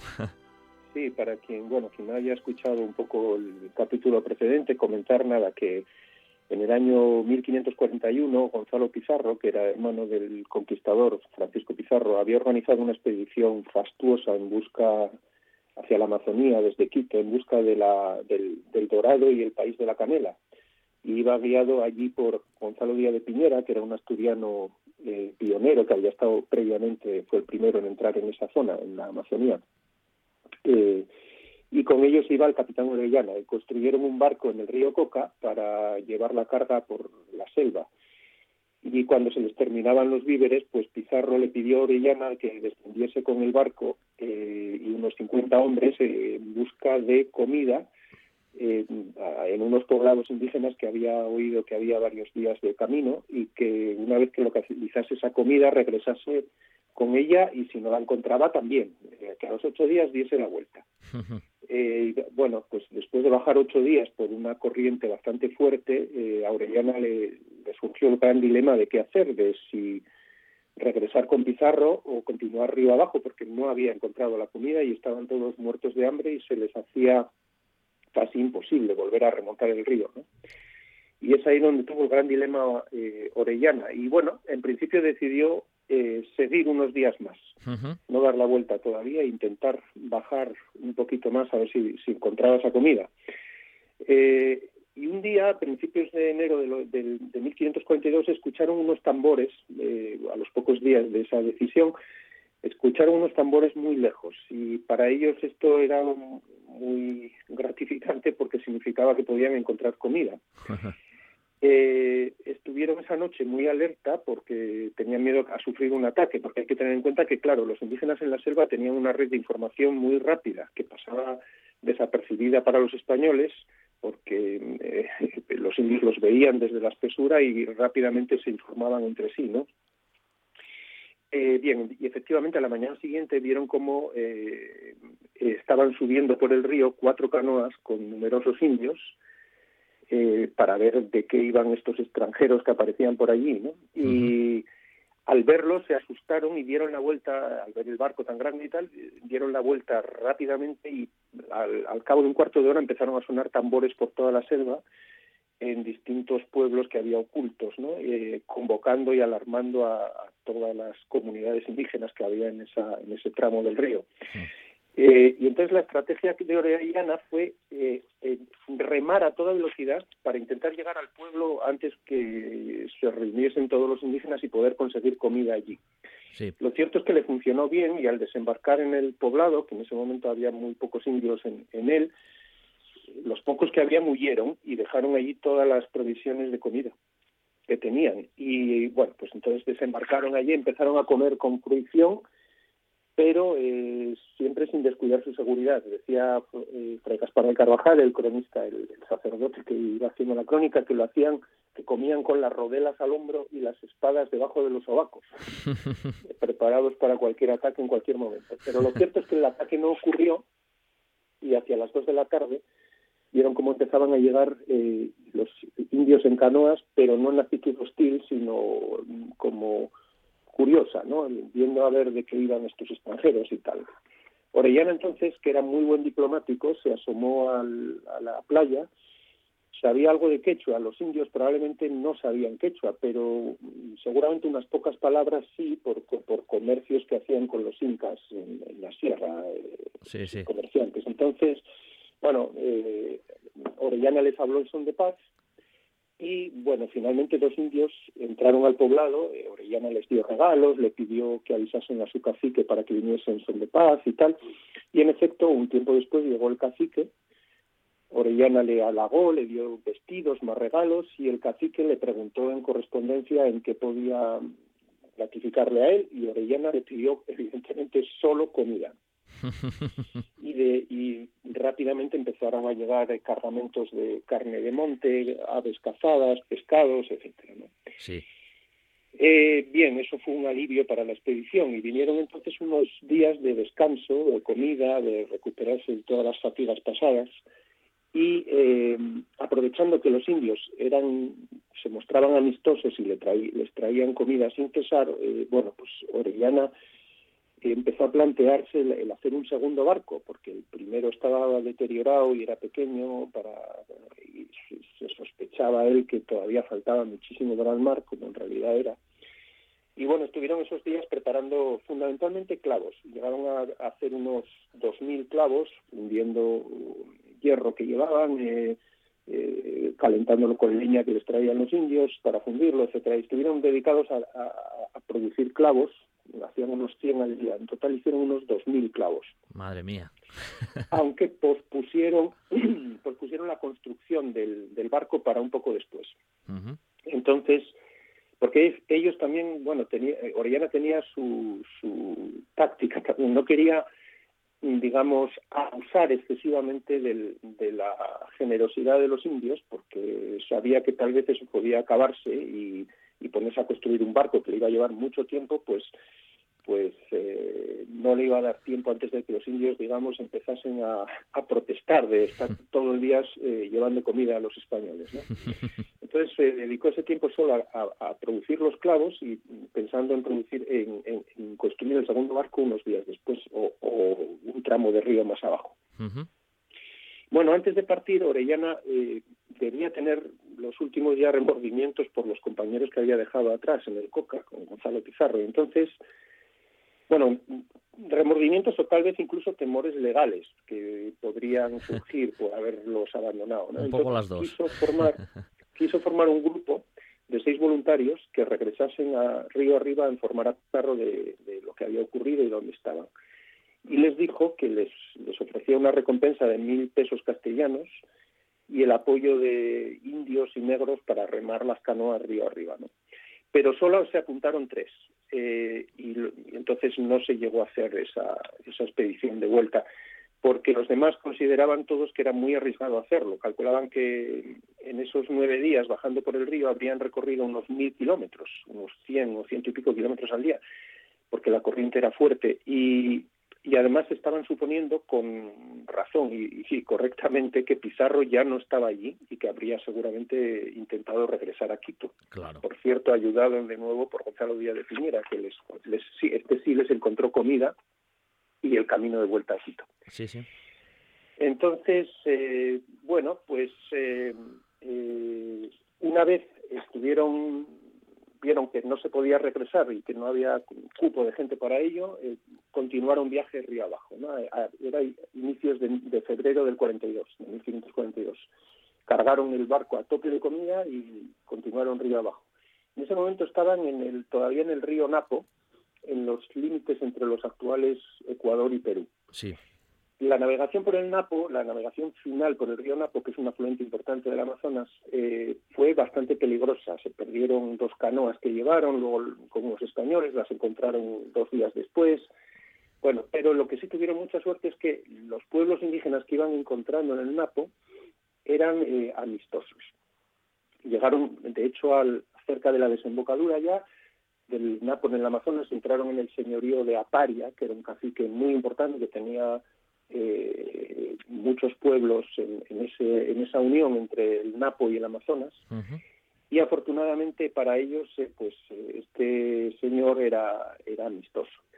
Y eh, Orellana, como era muy buen diplomático y conocía además la idiosincrasia indígena, pues eh, habló con el con el cacique eh, los caciques los aparia estuvieron proporcionándoles de nuevo comida porque entre otras cosas Orellana les dijo que bueno que venían de parte de un gran emperador eh, a reconocer esa tierra y tal que era Carlos V y pero también les contó que ellos que eran hijos del sol. Entonces claro eh, automáticamente los indios les empezaron a aceptar como señores suyos y eh, ponerse a su servicio. Entonces, eh, Orellana aprovechó hábilmente esto y, eh, aprovechando esa distancia que iba a tener allí prolongada con este ambiente favorable, pues fue allí donde decidió construir el, segundo barco. Ah, y cuando iban a empezar a la construcción, el cacique de Aparia les preguntó si iban a ver a los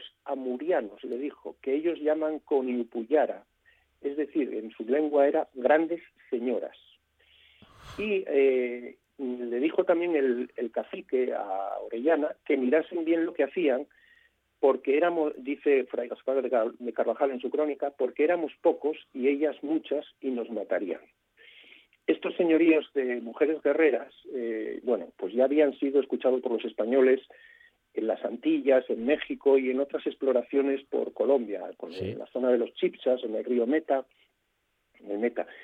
Y eh, siempre las ubicaban en islas, en naciones lejanas, en provincias, etcétera, que estaban, eh, les decían eso, que estaban regentadas y pobladas solo por mujeres.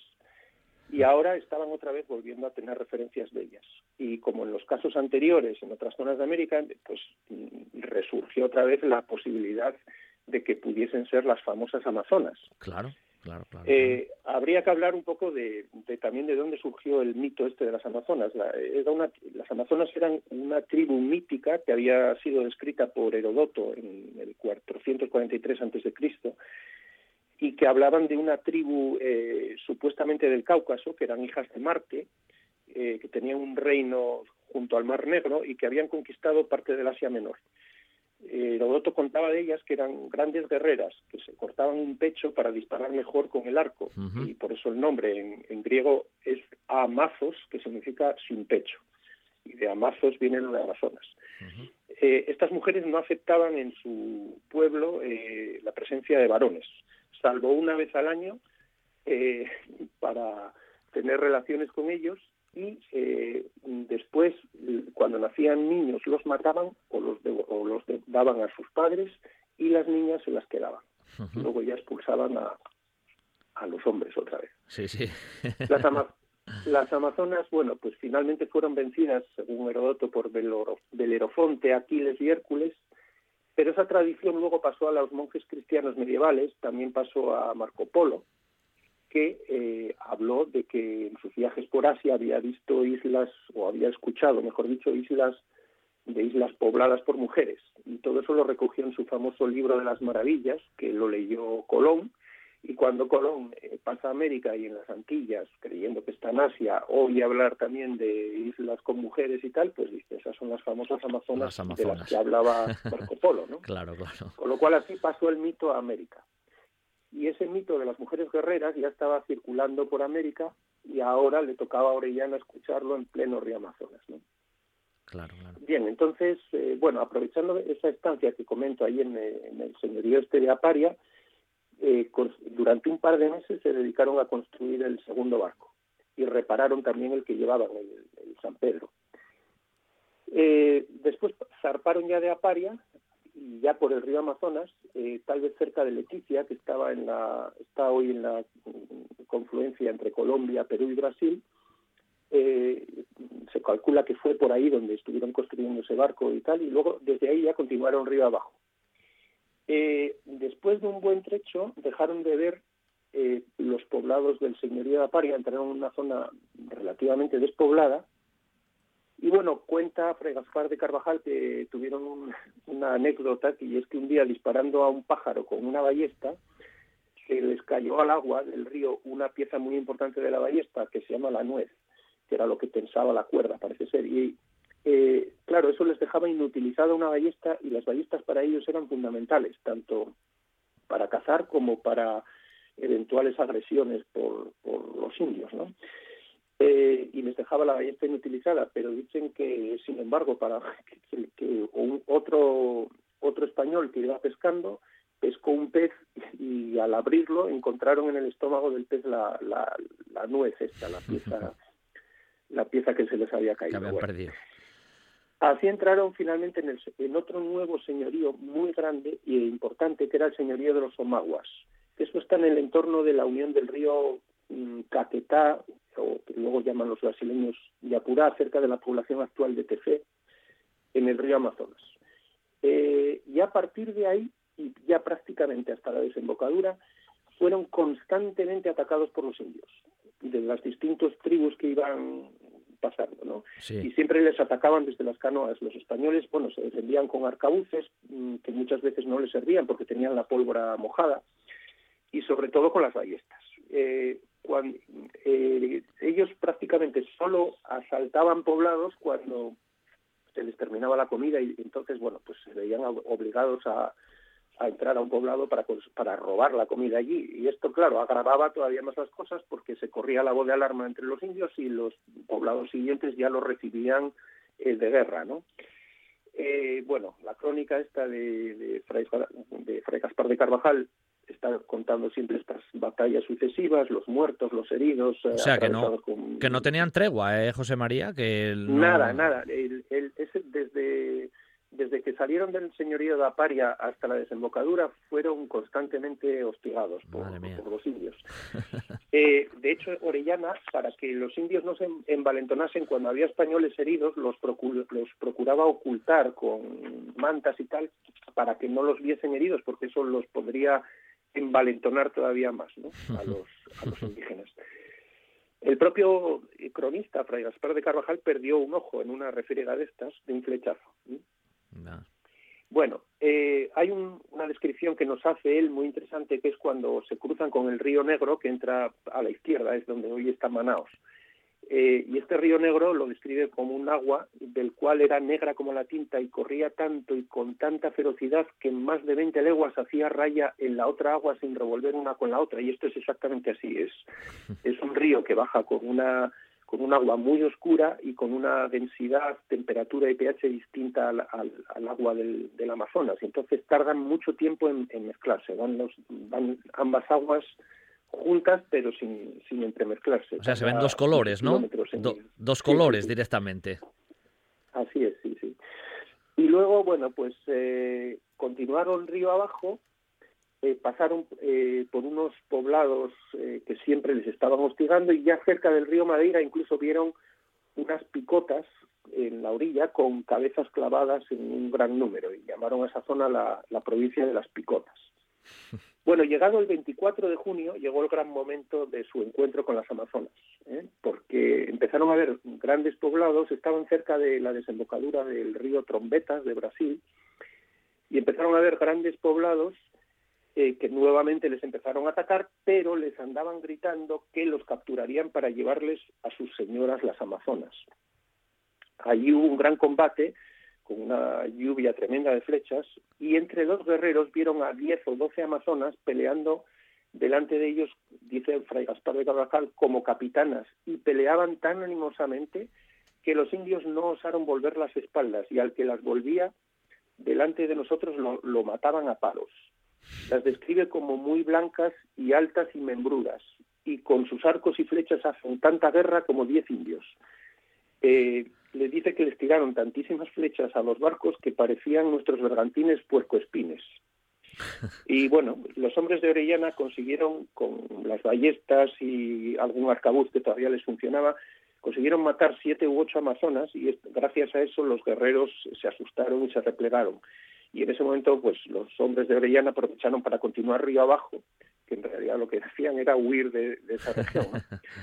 Habían cogido un indio prisionero y lo interrogaron más adelante, ya en una zona más tranquila.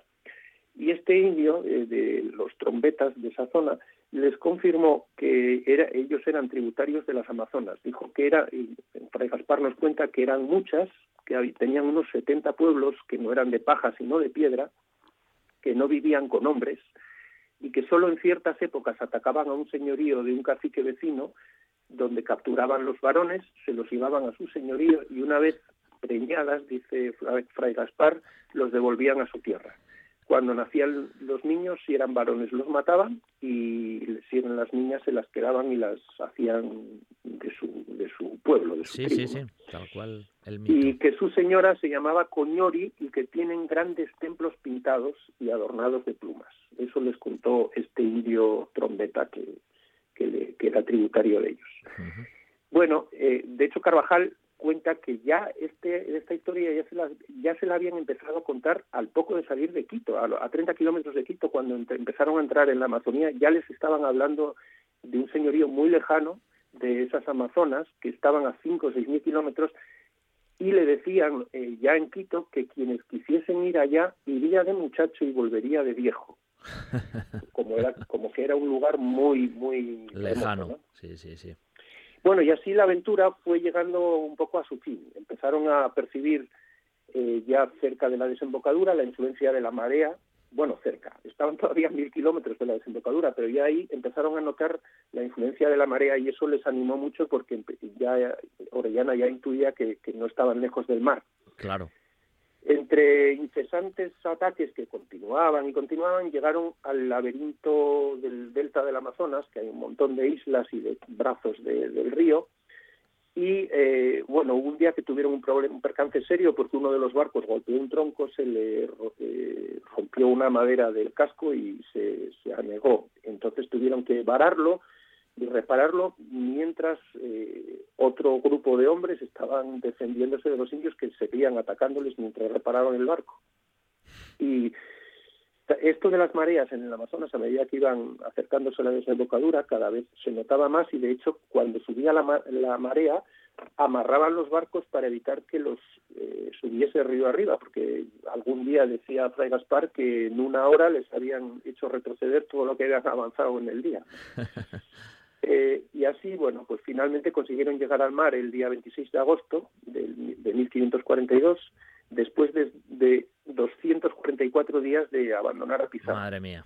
Y hay que tener en cuenta que bueno, tuvieron paradas muy prolongadas, por ejemplo, dos meses cuando construyeron el, sí, sí, sí, pero... nuevo barco, otro mes cuando hicieron los clavos, bueno, estuvieron tiempos parados, ¿no? Pero no tuvieron mucha tranquilidad en esos doscientos y pico días, según tú nos lo... tranquilidad tuvieron poca. Una vez, que, una vez que abandonaron el señorío este de Aparia en el entronque entre el Napo y el Amazonas, todo fue hostilidad. Bueno, hubo algún pueblo aislado que, que no les recibió tan mal, pero pero la verdad es que fue la crónica de Fray Gaspar es una constante lluvia de flechas y de ataques. Eh, eh, estuvieron así y bueno, ya te digo, eh, recurriendo a entrar a algún pueblo para conseguir comida por cuando no, no la tenían. Claro. José María, nos quedan nada, un par, un par de minutos que, nada, a ver si me, sintetizas el final. Termino, mira, contarte que, bueno, una vez salieron al mar, navegaron por la costa norte de Sudamérica durante 16 días eh, hasta y, finalmente llegar a la, a la isla de Cubagua, a la isla Margarita, donde ya había españoles allí. Y ahí llegaron en septiembre de 1542. Eh, es decir, ellos habían abandonado a Pizarro pues a finales de 1541, en diciembre a finales, y era ahora ya septiembre del año siguiente. Desde allí Orellana luego viajó a Santo Domingo y a España porque quería conseguir capitulaciones con el rey para que le diera la gobernación de, lo, de todo este territorio que había descubierto. Y de hecho el, rey le dio una gobernación de 200 leguas de río desde la desembocadura hacia arriba, 200 eh, leguas, que vienen a ser casi mil kilómetros de río, eh, como propiedad de gobernación para él. ¿no? Y entonces Orellana regresó a la zona, eh, salió en mayo de 1545, partió de nuevo para América, y él con su mujer, y el 20 de diciembre ya estaba en, el, en la desembocadura del Amazonas, allí con su mujer y un grupo de, tropa, y remontaron el río un trozo, pero poco después se enfermó y, murió. Se mm. cree que cerca de la actual Santarém, en Brasil.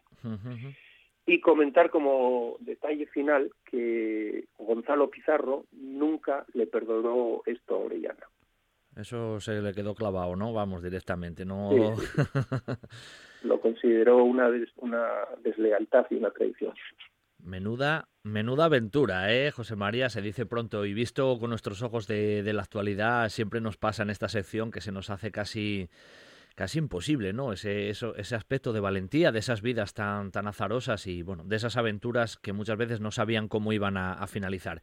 Bueno, como siempre, José María, un placer ¿eh? tenerte aquí y siempre seguir tus, tus narraciones porque nos llevas directamente a, esa época y casi nos subes ahí en el barco y casi luchábamos nosotros ahí con, con las Amazonas también. Así que nada, no tardando mucho, eh, volvemos a hablar y seguro traeremos algún personaje más. ¿eh? Muy bien, estupendo. Comentar solo una cosa. Dime, dime, dime. Eh, que hay, hay investigadores que opinan que no que no eran tales esas mujeres, sino que eran varones que llevaban el pelo muy largo y que les dio la impresión tal vez de que podían ser las mujeres de las que habían oído hablar y tal, ¿no? Sí, sí. Pero bueno, el mito, el mito estaba ahí y eh, aunque al principio al río se le llamó Río de Orellana, finalmente quedó el río de las Amazonas. Quedó en la historia el río Amazonas y bueno, ese nombre ahí se quedó para siempre, igual que el de, que el de Orellana. Eh, un abrazo, José María, hablamos muy pronto, ¿vale? Muchas gracias. Venga, un abrazo para todos vosotros. Hasta luego.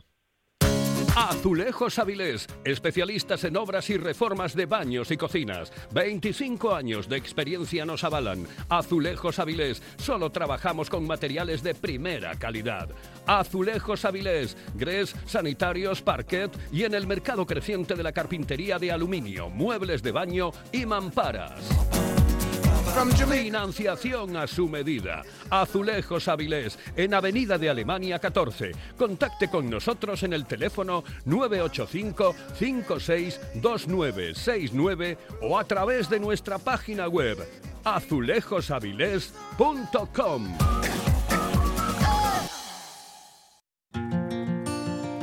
¡No puede ser! ¡Otra vez se estropeó la lavadora! ¡Hala! ¡A comprar otra! ¿Y si llamamos a Electron Reparaciones? ¿Tú crees que lo arreglarán? Claro, cuentan con más de años de experiencia en la reparación de todo tipo de electrodomésticos. Electron Reparaciones. Consúltenos sin compromiso. Estaremos encantados de atenderle en su domicilio o en nuestro local, en la calle Pérez de Ayala 28 de Gijón. Puede llamarnos marcando el 673-743-190 o el 984 84 11 84. Y no se olvide de consultar nuestra web electronreparaciones.com.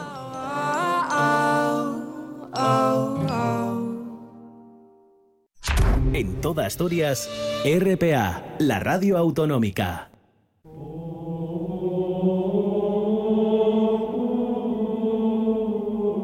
Un buen día para viajar con Pablo Vázquez en RPA.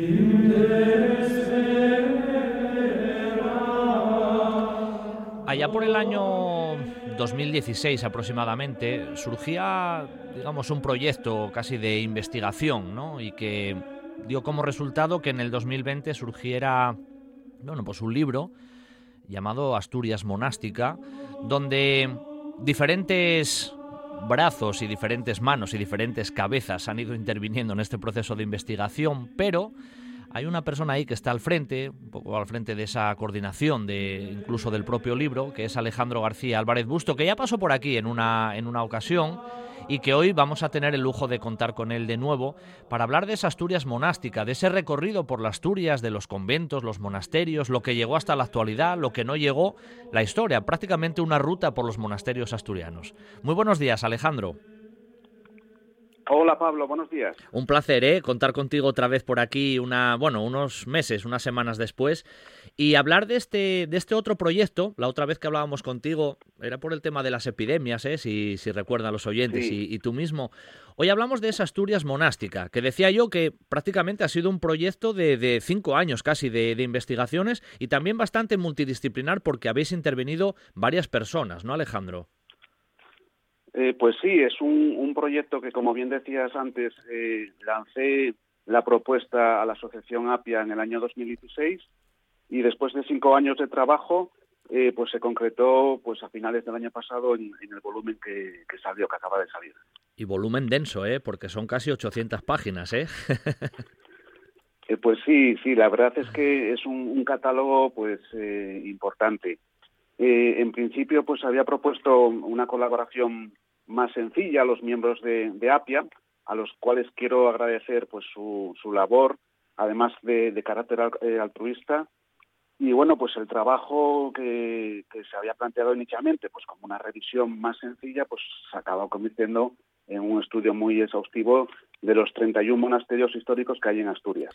Eso te iba a decir, ¿eh, Alejandro, 31 monasterios que, que se dice pronto y de los cuales, eh, bueno, ¿qué, nos queda hoy? Porque, bueno, alguno lógicamente queda, otros en estados más o menos, bueno, vamos a decir así, casi a veces lamentables, hay que reconocerlo, otros en mejores estados y otros que directamente, pues casi no dejaron, no dejaron huella, Alejandro. Pues sí, son 31 monasterios y se encuentran en una situación muy heterogénea. Como bien decías, hay algunos que fueron arrasados, por ejemplo, estoy pensando ahora mismo en, en el convento de San Francisco de, de Oviedo, que da nombre al, al parque. Ese fue arrasado y quedaría eh, pues hacia 1900 y quedaría a nivel de cimentaciones. Pero otros pues se conservan eh, pues arquitectónicamente. Lo que pasa que es verdad que pues se encuentran en una situación pues eh, diversa, ¿no? Al- En algunos se ha intervenido y, y presentan un estado de conservación aceptable y en otros pues eh, se encuentran eh, en, abandono y, presentan problemas de, mantenimiento considerables, ¿no? Entonces, pues la situación es, es tan diversa como su historia, ¿no? Porque hay monasterios de diferentes épocas, empezamos el estudio en el siglo XI y alcanzamos hasta el siglo XIX. Sí, sí, que el, el periodo cronológico es muy amplio, pero viendo más o menos el, el listado, Alejandro, hay un, hay un siglo ahí que tal vez sea el siglo XII donde, donde hay una serie de fundaciones muy importantes y muy amplias. O sea, muchos conventos y monasterios tienen ese siglo casi como, como referencia de nacimiento. Sí, exactamente. Lo que había antes en, Asturias y bueno en todo el, noroeste de la península era un monacato diferente, ¿no? Por ejemplo, hay que pensar en Santo Adriano de Tuñón, ¿no? Que es románico, en el cual había una iglesia y unas dependencias alrededor. Pero esa imagen que tenemos todos de un monasterio que está estructurado en torno a un claustro junto a una gran iglesia, esa es una imagen ya románica. Y como bien eh, comentabas, pues se empieza a desarrollar a partir del siglo XII y bueno, pues en Asturias eh, tenemos eh, unos monasterios un poco particulares porque no son los grandes monasterios desde el punto de vista monumental que por ejemplo hay en Castilla o en Galicia, salvo algunas excepciones, por ejemplo Corias es un edificio de primera categoría, o los monasterios obetenses. Pero después por ahí, salpicados por los diferentes valles, hay un sinfín de, pequeños cenobios que son interesantísimos desde, desde, el punto de vista arquitectónico, porque son una mezcla de diferentes fases y épocas y estilos.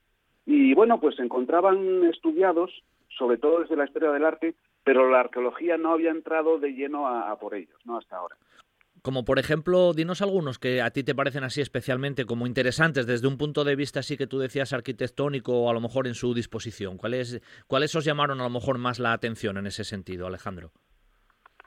Pues eh, mira, la verdad es que cada uno es interesante a su manera, ¿no? Porque hay algunos, eh, es el caso de, Cornellana eh, o el propio Porias, ¿no? Pues que llegaron a desarrollarse en época románica medieval, pues con cierta monumentalidad y, y configuraron claustros, ¿no? Esa imagen del claustro con la sala de, la panda capitular, la panda del refectorio, la panda de la bodega, de la silla, y hay algunos casos, ¿no? Pero en, otros, por ejemplo, estoy pensando ahora en, Bárcena o en, San Antolín de Bedón, más que grandes monasterios hay que entenderlos como pequeños prioratos que administraban un territorio, y explotaban unas, eh, unas propiedades con unos campesinos vinculados a esos monasterios y entonces tienen unas eh, características muy particulares porque estos monasterios hay que entenderlos no solo como santuarios, no como edificios religiosos que habitualmente es lo que se ha hecho, no pues analizar la parte más monumental, arquitectónica, la iglesia, la sacristía, pero también hay que entenderlos como factorías, eran espacios de trabajo y entonces cuando empiezas a analizar esos, eh, esos sitios donde se trabajaba, donde se producía, pues te encuentras con, con una realidad desconocida. Se desconoce que en muchos monasterios a veces había más laicos trabajando que propiamente monjes, ¿no? Y entonces, pues eh, surge ese complejo monástico con ese coto alrededor. Claro. Eh, Alejandro, habéis encontrado muchas dificultades a la hora de la investigación, me refiero mm, documental. Eh, ¿Existía documentación en algunos más que en otros? ¿Cómo, ¿Cómo ha sido un poco ese trabajo a lo largo de esos cinco años? Sí, eh, la situación es, es muy diversa. En algunos monasterios pues ya contábamos con una investigación arqueológica previa y de hecho los arqueólogos que los habían excavado pues habitualmente son los que eh, pues han desarrollado el estudio, pero en otros eh, otros monasterios prácticamente se encontraban inéditos. Entonces, bueno, pues fue una labor eh, minuciosa de ir recopilando documentación histórica, fotografía, bueno, todas las fuentes de información que nos puedan servir, ¿no? En todo caso, y después de estas casi 300 páginas, hay que decir que este no es un, sino un, un primer paso, ¿no? Porque estos edificios atesoran no solo en sus paredes, sino en su subsuelo eh, cientos de años de, historia y en muchos de ellos la arqueología eh, apenas ha empezado, ¿no? Entonces son, son sitios que realmente tienen un potencial arqueológico de cara al futuro muy importante. De hecho, desde ese punto de vista de, la arqueología, eh, te, leía en alguna, bueno, en alguna otra entrevista que hiciste y, demás, incluso en medios de, prensa, que había ejemplos, por ejemplo, en, Parres, ¿no? San Martín de, de, Soto, o por ejemplo San Bartolomé de Nava, que casi desaparecieron por completo. Bueno, San Bartolomé está ahí lo que es la iglesia como tal, pero que no es la iglesia originaria del monasterio, ni mucho menos, y que en el tema de Parres, pues prácticamente no, no hay nada. O sea, hubo ejemplos que desaparecieron casi o fueron borrados del mapa. E, exactamente. La desamortización en el siglo XIX fue desastrosa para, para estos edificios, porque quedaron en el abandono, algunos se returizaron, otros fueron eh, arrasados, como estos que estás eh, comentando, ¿no? Y en estos casos únicamente, bueno, pues la investigación arqueológica en el futuro pues podrá determinar la entidad de los restos, ¿no? Pero hay que considerarlos como, como yacimientos, ¿no? Entonces, bueno, pues esta situación tan diversa también desde el punto de vista eh, patrimonial o didáctico es muy interesante, ¿no? Porque puedes, nuestra función al fin y al cabo es divulgar a la sociedad pues este conocimiento y entonces son sitios que te permiten explicar, por ejemplo, estoy pensando en visitas a, escolares, ¿no? Pues como un monumento, un edificio de esa categoría, pues acaba siendo un yacimiento arqueológico, que a los escolares la, la, arqueología les resulta muy, muy interesante. ¿no? Claro. Em, Obona, eh, Cornellana, San Antolín de Bedón, son ejemplos que muchas veces vemos en los medios y que incluso aquí, desde un buen día para viajar, hemos tratado en más de una ocasión porque son o fueron construcciones muy relevantes con, bueno, con, amplios poderes, podemos decir incluso a nivel territorial, y sin embargo que cuando los vemos, los vemos un poco dejados ahí de la mano de Dios, que el tiempo, que el tiempo va pasando y se van deteriorando. ¿Por qué un poco esa, esa situación institucional así, Alejandro, desde tu punto de vista, con la importancia que tienen? Pues sí, la verdad es que es difícil de explicar, ¿no? Porque porque ya han pasado muchos años y, ha habido muchas promesas de rehabilitar estos edificios y, la situación es en algunos casos pues eh, complicada, ¿no? Y además estás hablando de tres eh, emplazamientos que están vinculados al Camino de, Santiago, ¿no? Y tienen un potencial cultural y turístico enorme, ¿no? Entonces, eh, realmente de esos 31 edificios o monasterios, los que presentan a día de hoy un, peor estado de conservación son precisamente estos tres, ¿no? San Antolín de Bedón, que está en el camino de la costa, en Llanes, San Salvador de Cornellana, que está en, Salas, comunicando con el camino de Santiago con, Obona, Santa María de Obona, que está en, en Y en los tres, eh, hombre, lo ideal sería que hubiera una intervención pues integral, pero quizás, y siendo pragmáticos, habría que pensar en pequeñas eh, intervenciones puntuales, sobre todo, bueno, pues para Mm, propiciar un estado de dignidad no patrimonial. No puede ser que, tengamos eh, esos, estos edificios en, en esa situación. ¿no? Edificios además, bueno, de eso, de primera magnitud a nivel arquitectónico y, muy interesantes en ese sentido. Decías tú, eh, Alejandro, lo de la desamortización de Mendizábal, ¿no? Que fue algo muy negativo en ese sentido para la historia de estos cenobios. Lo que no se llevó delante, por delante esta desamortización, se lo llevó luego por delante seguramente sucesos de la guerra civil que también afectaron negativamente a estas edificaciones. Pues sí, sí, sí. La, historia del siglo XIX y, y siglo XX pues es, es complicada y en algunos casos dramática para estos edificios, ¿no? Porque, porque estás viendo continua, eh, pues cómo hay problemas, afecciones, se utilizaron como cantera eh, y entonces, bueno, pues en el libro hablamos eh, o planteo ese concepto de una segunda desamortización, ¿no? Que, sea más propicia para estos monasterios en, en los próximos años, ¿no? Que tienen un, un potencial increíble y, y, bueno, pues que sea una desamortización eh, en la cual dejen de estar abandonados y hay que pensar sobre todo en, un nuevo uso, ¿no? Porque, claro, en algunos sitios es ideal esa imagen romántica que vemos, por ejemplo, en Inglaterra o en Francia, de unas ruinas eh, consolidadas. Pero quizás aquí eh, tendríamos que pensar también en, darles un nuevo uso, una nueva vida a estos monasterios. Hay que ser imaginativos, pero además están en unos emplazamientos privilegiados. Entonces, yo quiero ser positivo. Estoy pensando, por ejemplo, ahora mismo me viene a la cabeza eh, frente a estos eh, tres eh, monasterios que están abandonados, por ejemplo, hace unos años, los vecinos de Los Oscos, por iniciativa propia y, con un presupuesto muy limitado, encabezados por el alcalde, pues intervinieron en el, en el monasterio de una manera muy sencilla, pues consolidando los, los muros, evitando su, su ruina y haciendo un recorrido visitable ¿no? para, para los vecinos y para los turistas. Y bueno, pues con una intervención modesta consiguieron revertir esa situación de abandono. Entonces, hace falta iniciativa, implicación de las administraciones y también implicación de, de, la sociedad, ¿no? Entonces, bueno, pues quiero pensar que en los próximos años pues que se pueda revertir esta situación. Bueno, aparte en eso también tenemos un par de ejemplos, ¿no? El propio Corias, ¿no? Reconvertido luego en ese espacio, vamos a decir así, de parador, igual que el de San Pedro de, Villanueva en, en, el oriente, que bueno, han tenido esas segundas vidas, ¿no? Por decirlo de algún modo, y que nos permite también conocerlos de cerca en ese, en ese punto de vista. O sea, ahí sí se ha hecho también una, una buena labor. Sí, sí, sí, ese sería el otro modelo en el cual pues eh, interviene directamente la administración con presupuestos muy abundantes y con un objetivo de convertirlos en, parador de turismo, ¿no?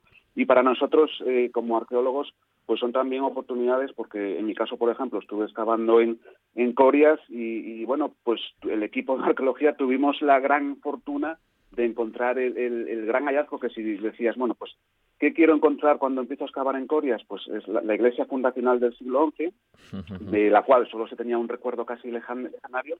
Bueno, pues la pudimos excavar íntegramente, eh, con todo el mobiliario asociado, están, y, las ruinas están eh, accesibles y son visitables en el, en el subsuelo del parador en la actualidad. Bueno, eh, Alejandro, en estos minutos hemos traído un poco aquí también a, Un Buen Día para Viajar este, este proyecto, ¿no? Esta Asturias eh, monástica tan interesante, con esos 31 monasterios, nada más y nada menos, a lo largo y ancho de Asturias, y con ese objetivo ¿eh? de, promoción, pues eso, de, de, dar a conocer el patrimonio que tenemos artístico y arqueológico y también de difundirlo, ¿no? Que es un poco también la razón de ser del programa y en este caso también, también vuestra. Así que Alejandro, muchas gracias una vez más y seguramente nuevos temas arqueológicos e históricos saldrán y que también tendrán su cabida en el, en el programa. Como siempre, un abrazo y gracias, ¿vale? Pues muchas gracias a vosotros y un abrazo. Hasta el próximo. Ven a conocer el Cuetu, el Museo de la Guerra Civil Española y de la historia bélico-militar del país.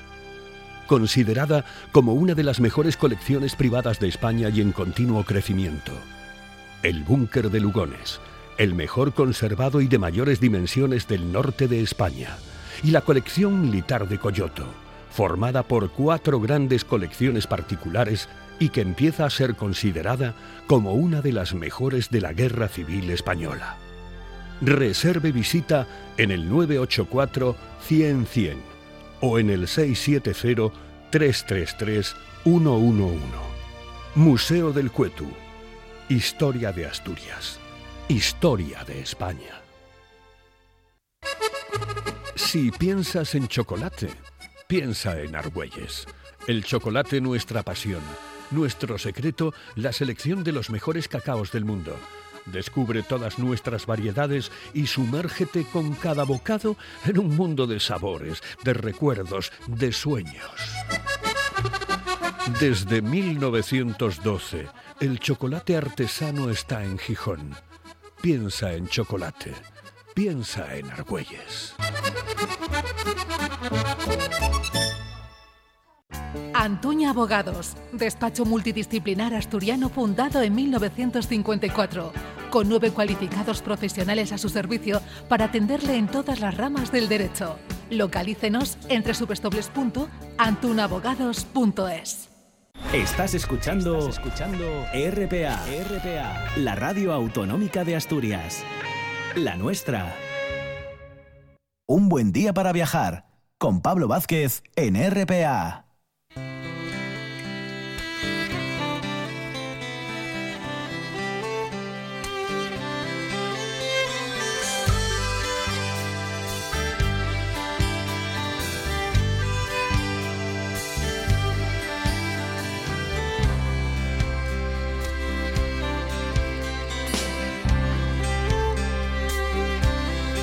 Bueno, estos últimos minutinos del programa del domingo los vamos a dedicar a hacer una, una pequeña ruta, vamos a decirlo así, de senderismo siguiendo el agua. ¿eh? Y vamos a ir ahí al Concello de, de Riosa, donde su cronista oficial, José Luis Cabo, ya nos espera y al cual también le doy la enhorabuena por todo el trabajo que está desarrollando en pos de mantener y recuperar la historia del, del concejo. Muy buenos días, José Luis.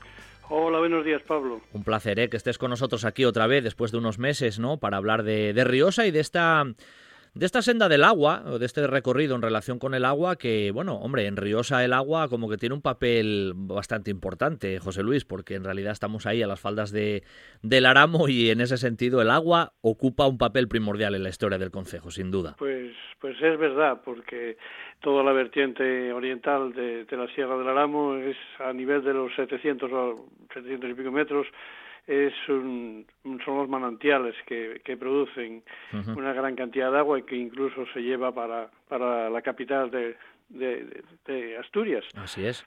Oviedo, para suministrar el agua a la ciudad.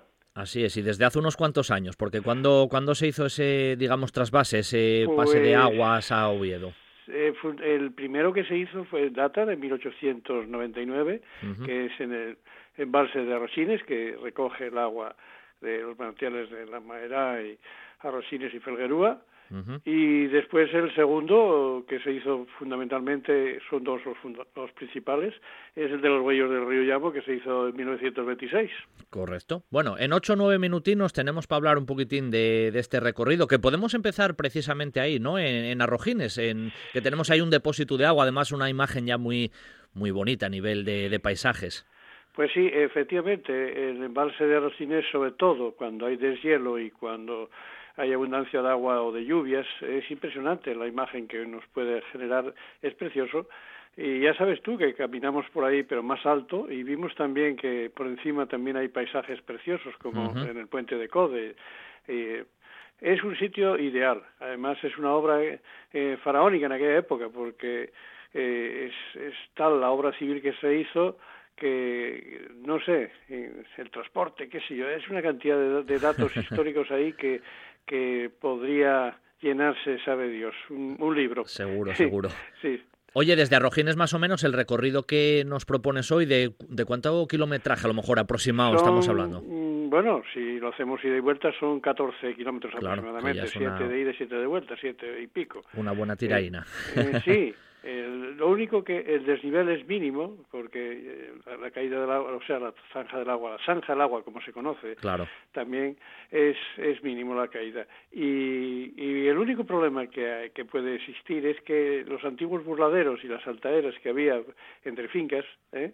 pues eso era obligación mantenerlos en estado perfecto para el, para el mantenimiento de la, de la, de la zanja y, precisamente también para el paso personal, porque se permitía el paso personal por ahí. Pero bueno, en algunos sitios se fue deteriorando y está un poco eh, en sentido de abandono, pero la ruta es preciosa porque eh, partes desde, desde Rojines y tienes toda la vertiente de, del Alamo con el Pico Rasón, el Reguerón, de, la Cuesta Planeo, todas esas zonas son, son zonas salvajes y de, de en otoño con el ocre de, de, las falles y es impresionante el paisaje que se puede contemplar. Eso ahí. Después más adelante eh, se puede ver hacia, hacia el norte mucho mejor. Eh, el camino nos lleva prácticamente hasta un lugar que tiene mucha fama también en la zona de, del Llamo, prácticamente lo que sería Río Seco, ¿no? Las antiguas minas. Se puede llegar andando incluso hasta ahí. tú, eh, el, el, trayecto pues eh, pasa por muchos sitios interesantes. Pasa por la Cebal, la Extremaera, los Acachiles, la zona del Rebollar, Tres Casas, Carabona, la, la de Xar, Estexieres, San Adriano, Ranchón, Soyozán, el Praón y la Casa del Agua, en, en donde están eh, los huellos del río. Mm. Pero el, lo de las minas de Teseo eh, sería un añadido, porque mm. después de llegar los huellos de, del río Llamo, o como decían antiguamente, la pieza del huello, la, fuente, la fonte, eh, pues eso a partir de ahí es un pequeño recorrido por donde se continuó la zanja eh, para traer el agua que venía procedente del vecino concejo de Quirós, de Fuentes Calientes, de, casi de, los pies de Peñarrueda, y, y, lo traían a través del túnel de la Mesta hasta el Río Oscuro y después a la zona, el sifón de la Bayuga y, y por debajo de las casas de, de Río Seco, del poblado de Minero Seco, unos 100 metros exactamente. Todo se puede ir en llano prácticamente hasta ahí. El único problema es el de siempre, es el como esté la zanja ¿eh? porque hay alguna zona embarrada, alguna zona de saltos que esté un poco regular. Si eso estuviese en condiciones, sería ideal para cualquier tipo de persona. No, ahora claro, estando en como está ahora, pues hay, algunos problemillas en los, en los, saltos de pasos de fincas alguna vez. ¿eh? Bueno, algún recorrido casi oficial ya se ha hecho a nivel, vamos a decirlo así, turístico como, como ruta, ¿no? Explicando todo esto in situ. Sí, sí, se hizo en realidad con, con en varias ocasiones. Una precisamente con eh, el día que se celebraba el Día del Agua, eh, a través de, fue Tomás, Tomás Solá el que hizo la explicación, pero desde el punto de vista del agua, eh, toda la historia del agua de esa zona y cómo eso se hizo ya en alguna ocasión, sí. O sea que eso es, bueno, algo que a nivel turístico todavía se le puede, se le puede sacar más punta, ¿no? Como, como se suele decir, seguramente hay mucho recurso en ese aspecto, José Luis, en Riosa. Eh, en ese aspecto está todavía, pues, por ejemplo, muy poco por desarrollar. En pañales todavía, ¿eh? Exacto, exacto, exacto. Porque aquí el material, la materia prima, como digo yo, podemos presumir de ella. Eh, es muy interesante toda la historia de la traída, porque no solamente ahí se produjeron accidentes mortales cuando bajaban de la, el, la los materiales de la cuesta de planeo, eh, e incluso por asfixia en algún tipo de zona eh, que es minera, que, cortaban capas de carbón.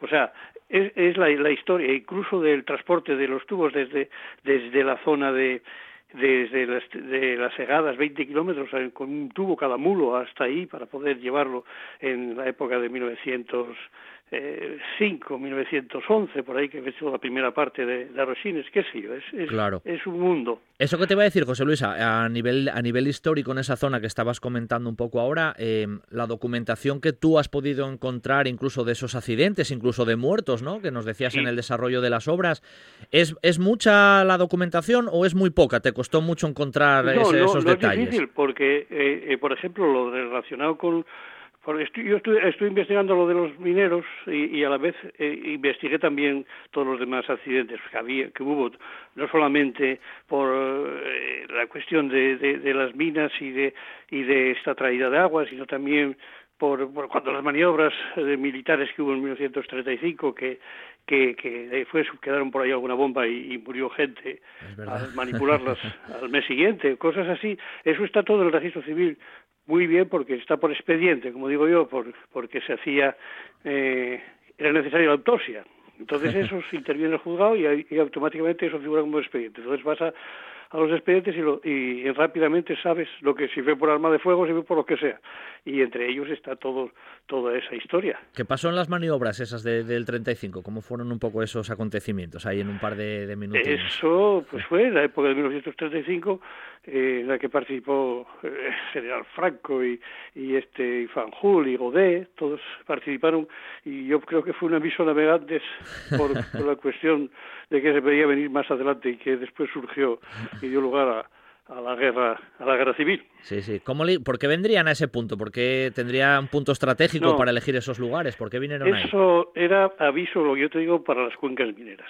Entonces, utilizaron ese valle porque es cerrado, evacuaron el pueblo eh, en su totalidad y después les indemnizaron pero disparaban desde el Argumusu, desde la zona de que después quedó con el nombre de la Campa Gil Robles, porque estaba el ministro de la Guerra también ahí presente, eh, y, y, desde ahí disparaban hacia el Aramo. Sí, sí. Quedaron, quedaron restos, decías, incluso de, de, armamento, de esas armas que se utilizaron. Sí, sí, sí, quedaron, por eso hay una, un, vecino de, de ahí, del Canto La Vara, pues, pues eh, en el Biuriz, al mes siguiente, eh, pues murió por, al manipular una bomba, encontró una bomba de mano y la manipuló y, y, y, explotó. Claro. Sí, sí, sí, y el muro de el muro de la Rebolleus, entonces las minas de del ¿cómo se llama? de de Teseo estaban inactivas. Ante la República estuvieron inactivas eh, las minas de, Teseo. Entonces, hay un muro en la Reunión importante de piedra, es otro de los, a mil a 1175 metros, una cosa así, y disparaban desde el rumboso, pero pusieron como mira el muro y le dejaron un boquete importante allí que todavía hoy en día está allí, el agujero que hicieron. Bueno, esas curiosidades ¿eh? que quedaron ahí para la historia. De todas maneras, es lo que hablábamos al principio, José Luis, porque pasa el tiempo muy rápidamente. Desde la zona de, del embalse de Arrosines se puede hacer esa, esa ruta, siempre siguiendo ese cauce prácticamente o ese, ese agua y el paisaje, disfrutar de, de, Riosa. Hoy te voy a agradecer que nos hayas traído, bueno, ese recorrido más esas ramificaciones que hemos ido comentando como casi cuestión anecdotaria histórica. Y nada, te propongo que no tardando mucho volvamos a hablar porque José Luis Cabo está desarrollando muchos proyectos en, en Riosa a nivel histórico, paisajístico y eso hay que tenerlo en cuenta. Así que hoy te mando un abrazo y muchas gracias, ¿vale, José pues Luis? Muchas gracias, Pablo. Hasta el próximo. Venga, hasta luego. Hasta luego.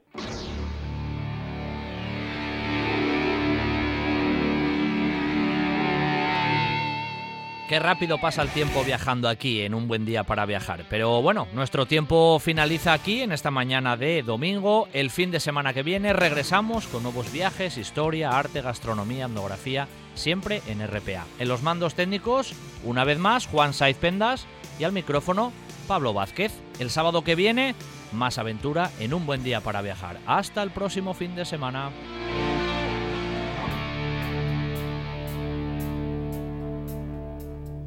Your cruel device, your blood like ice. One look could kill.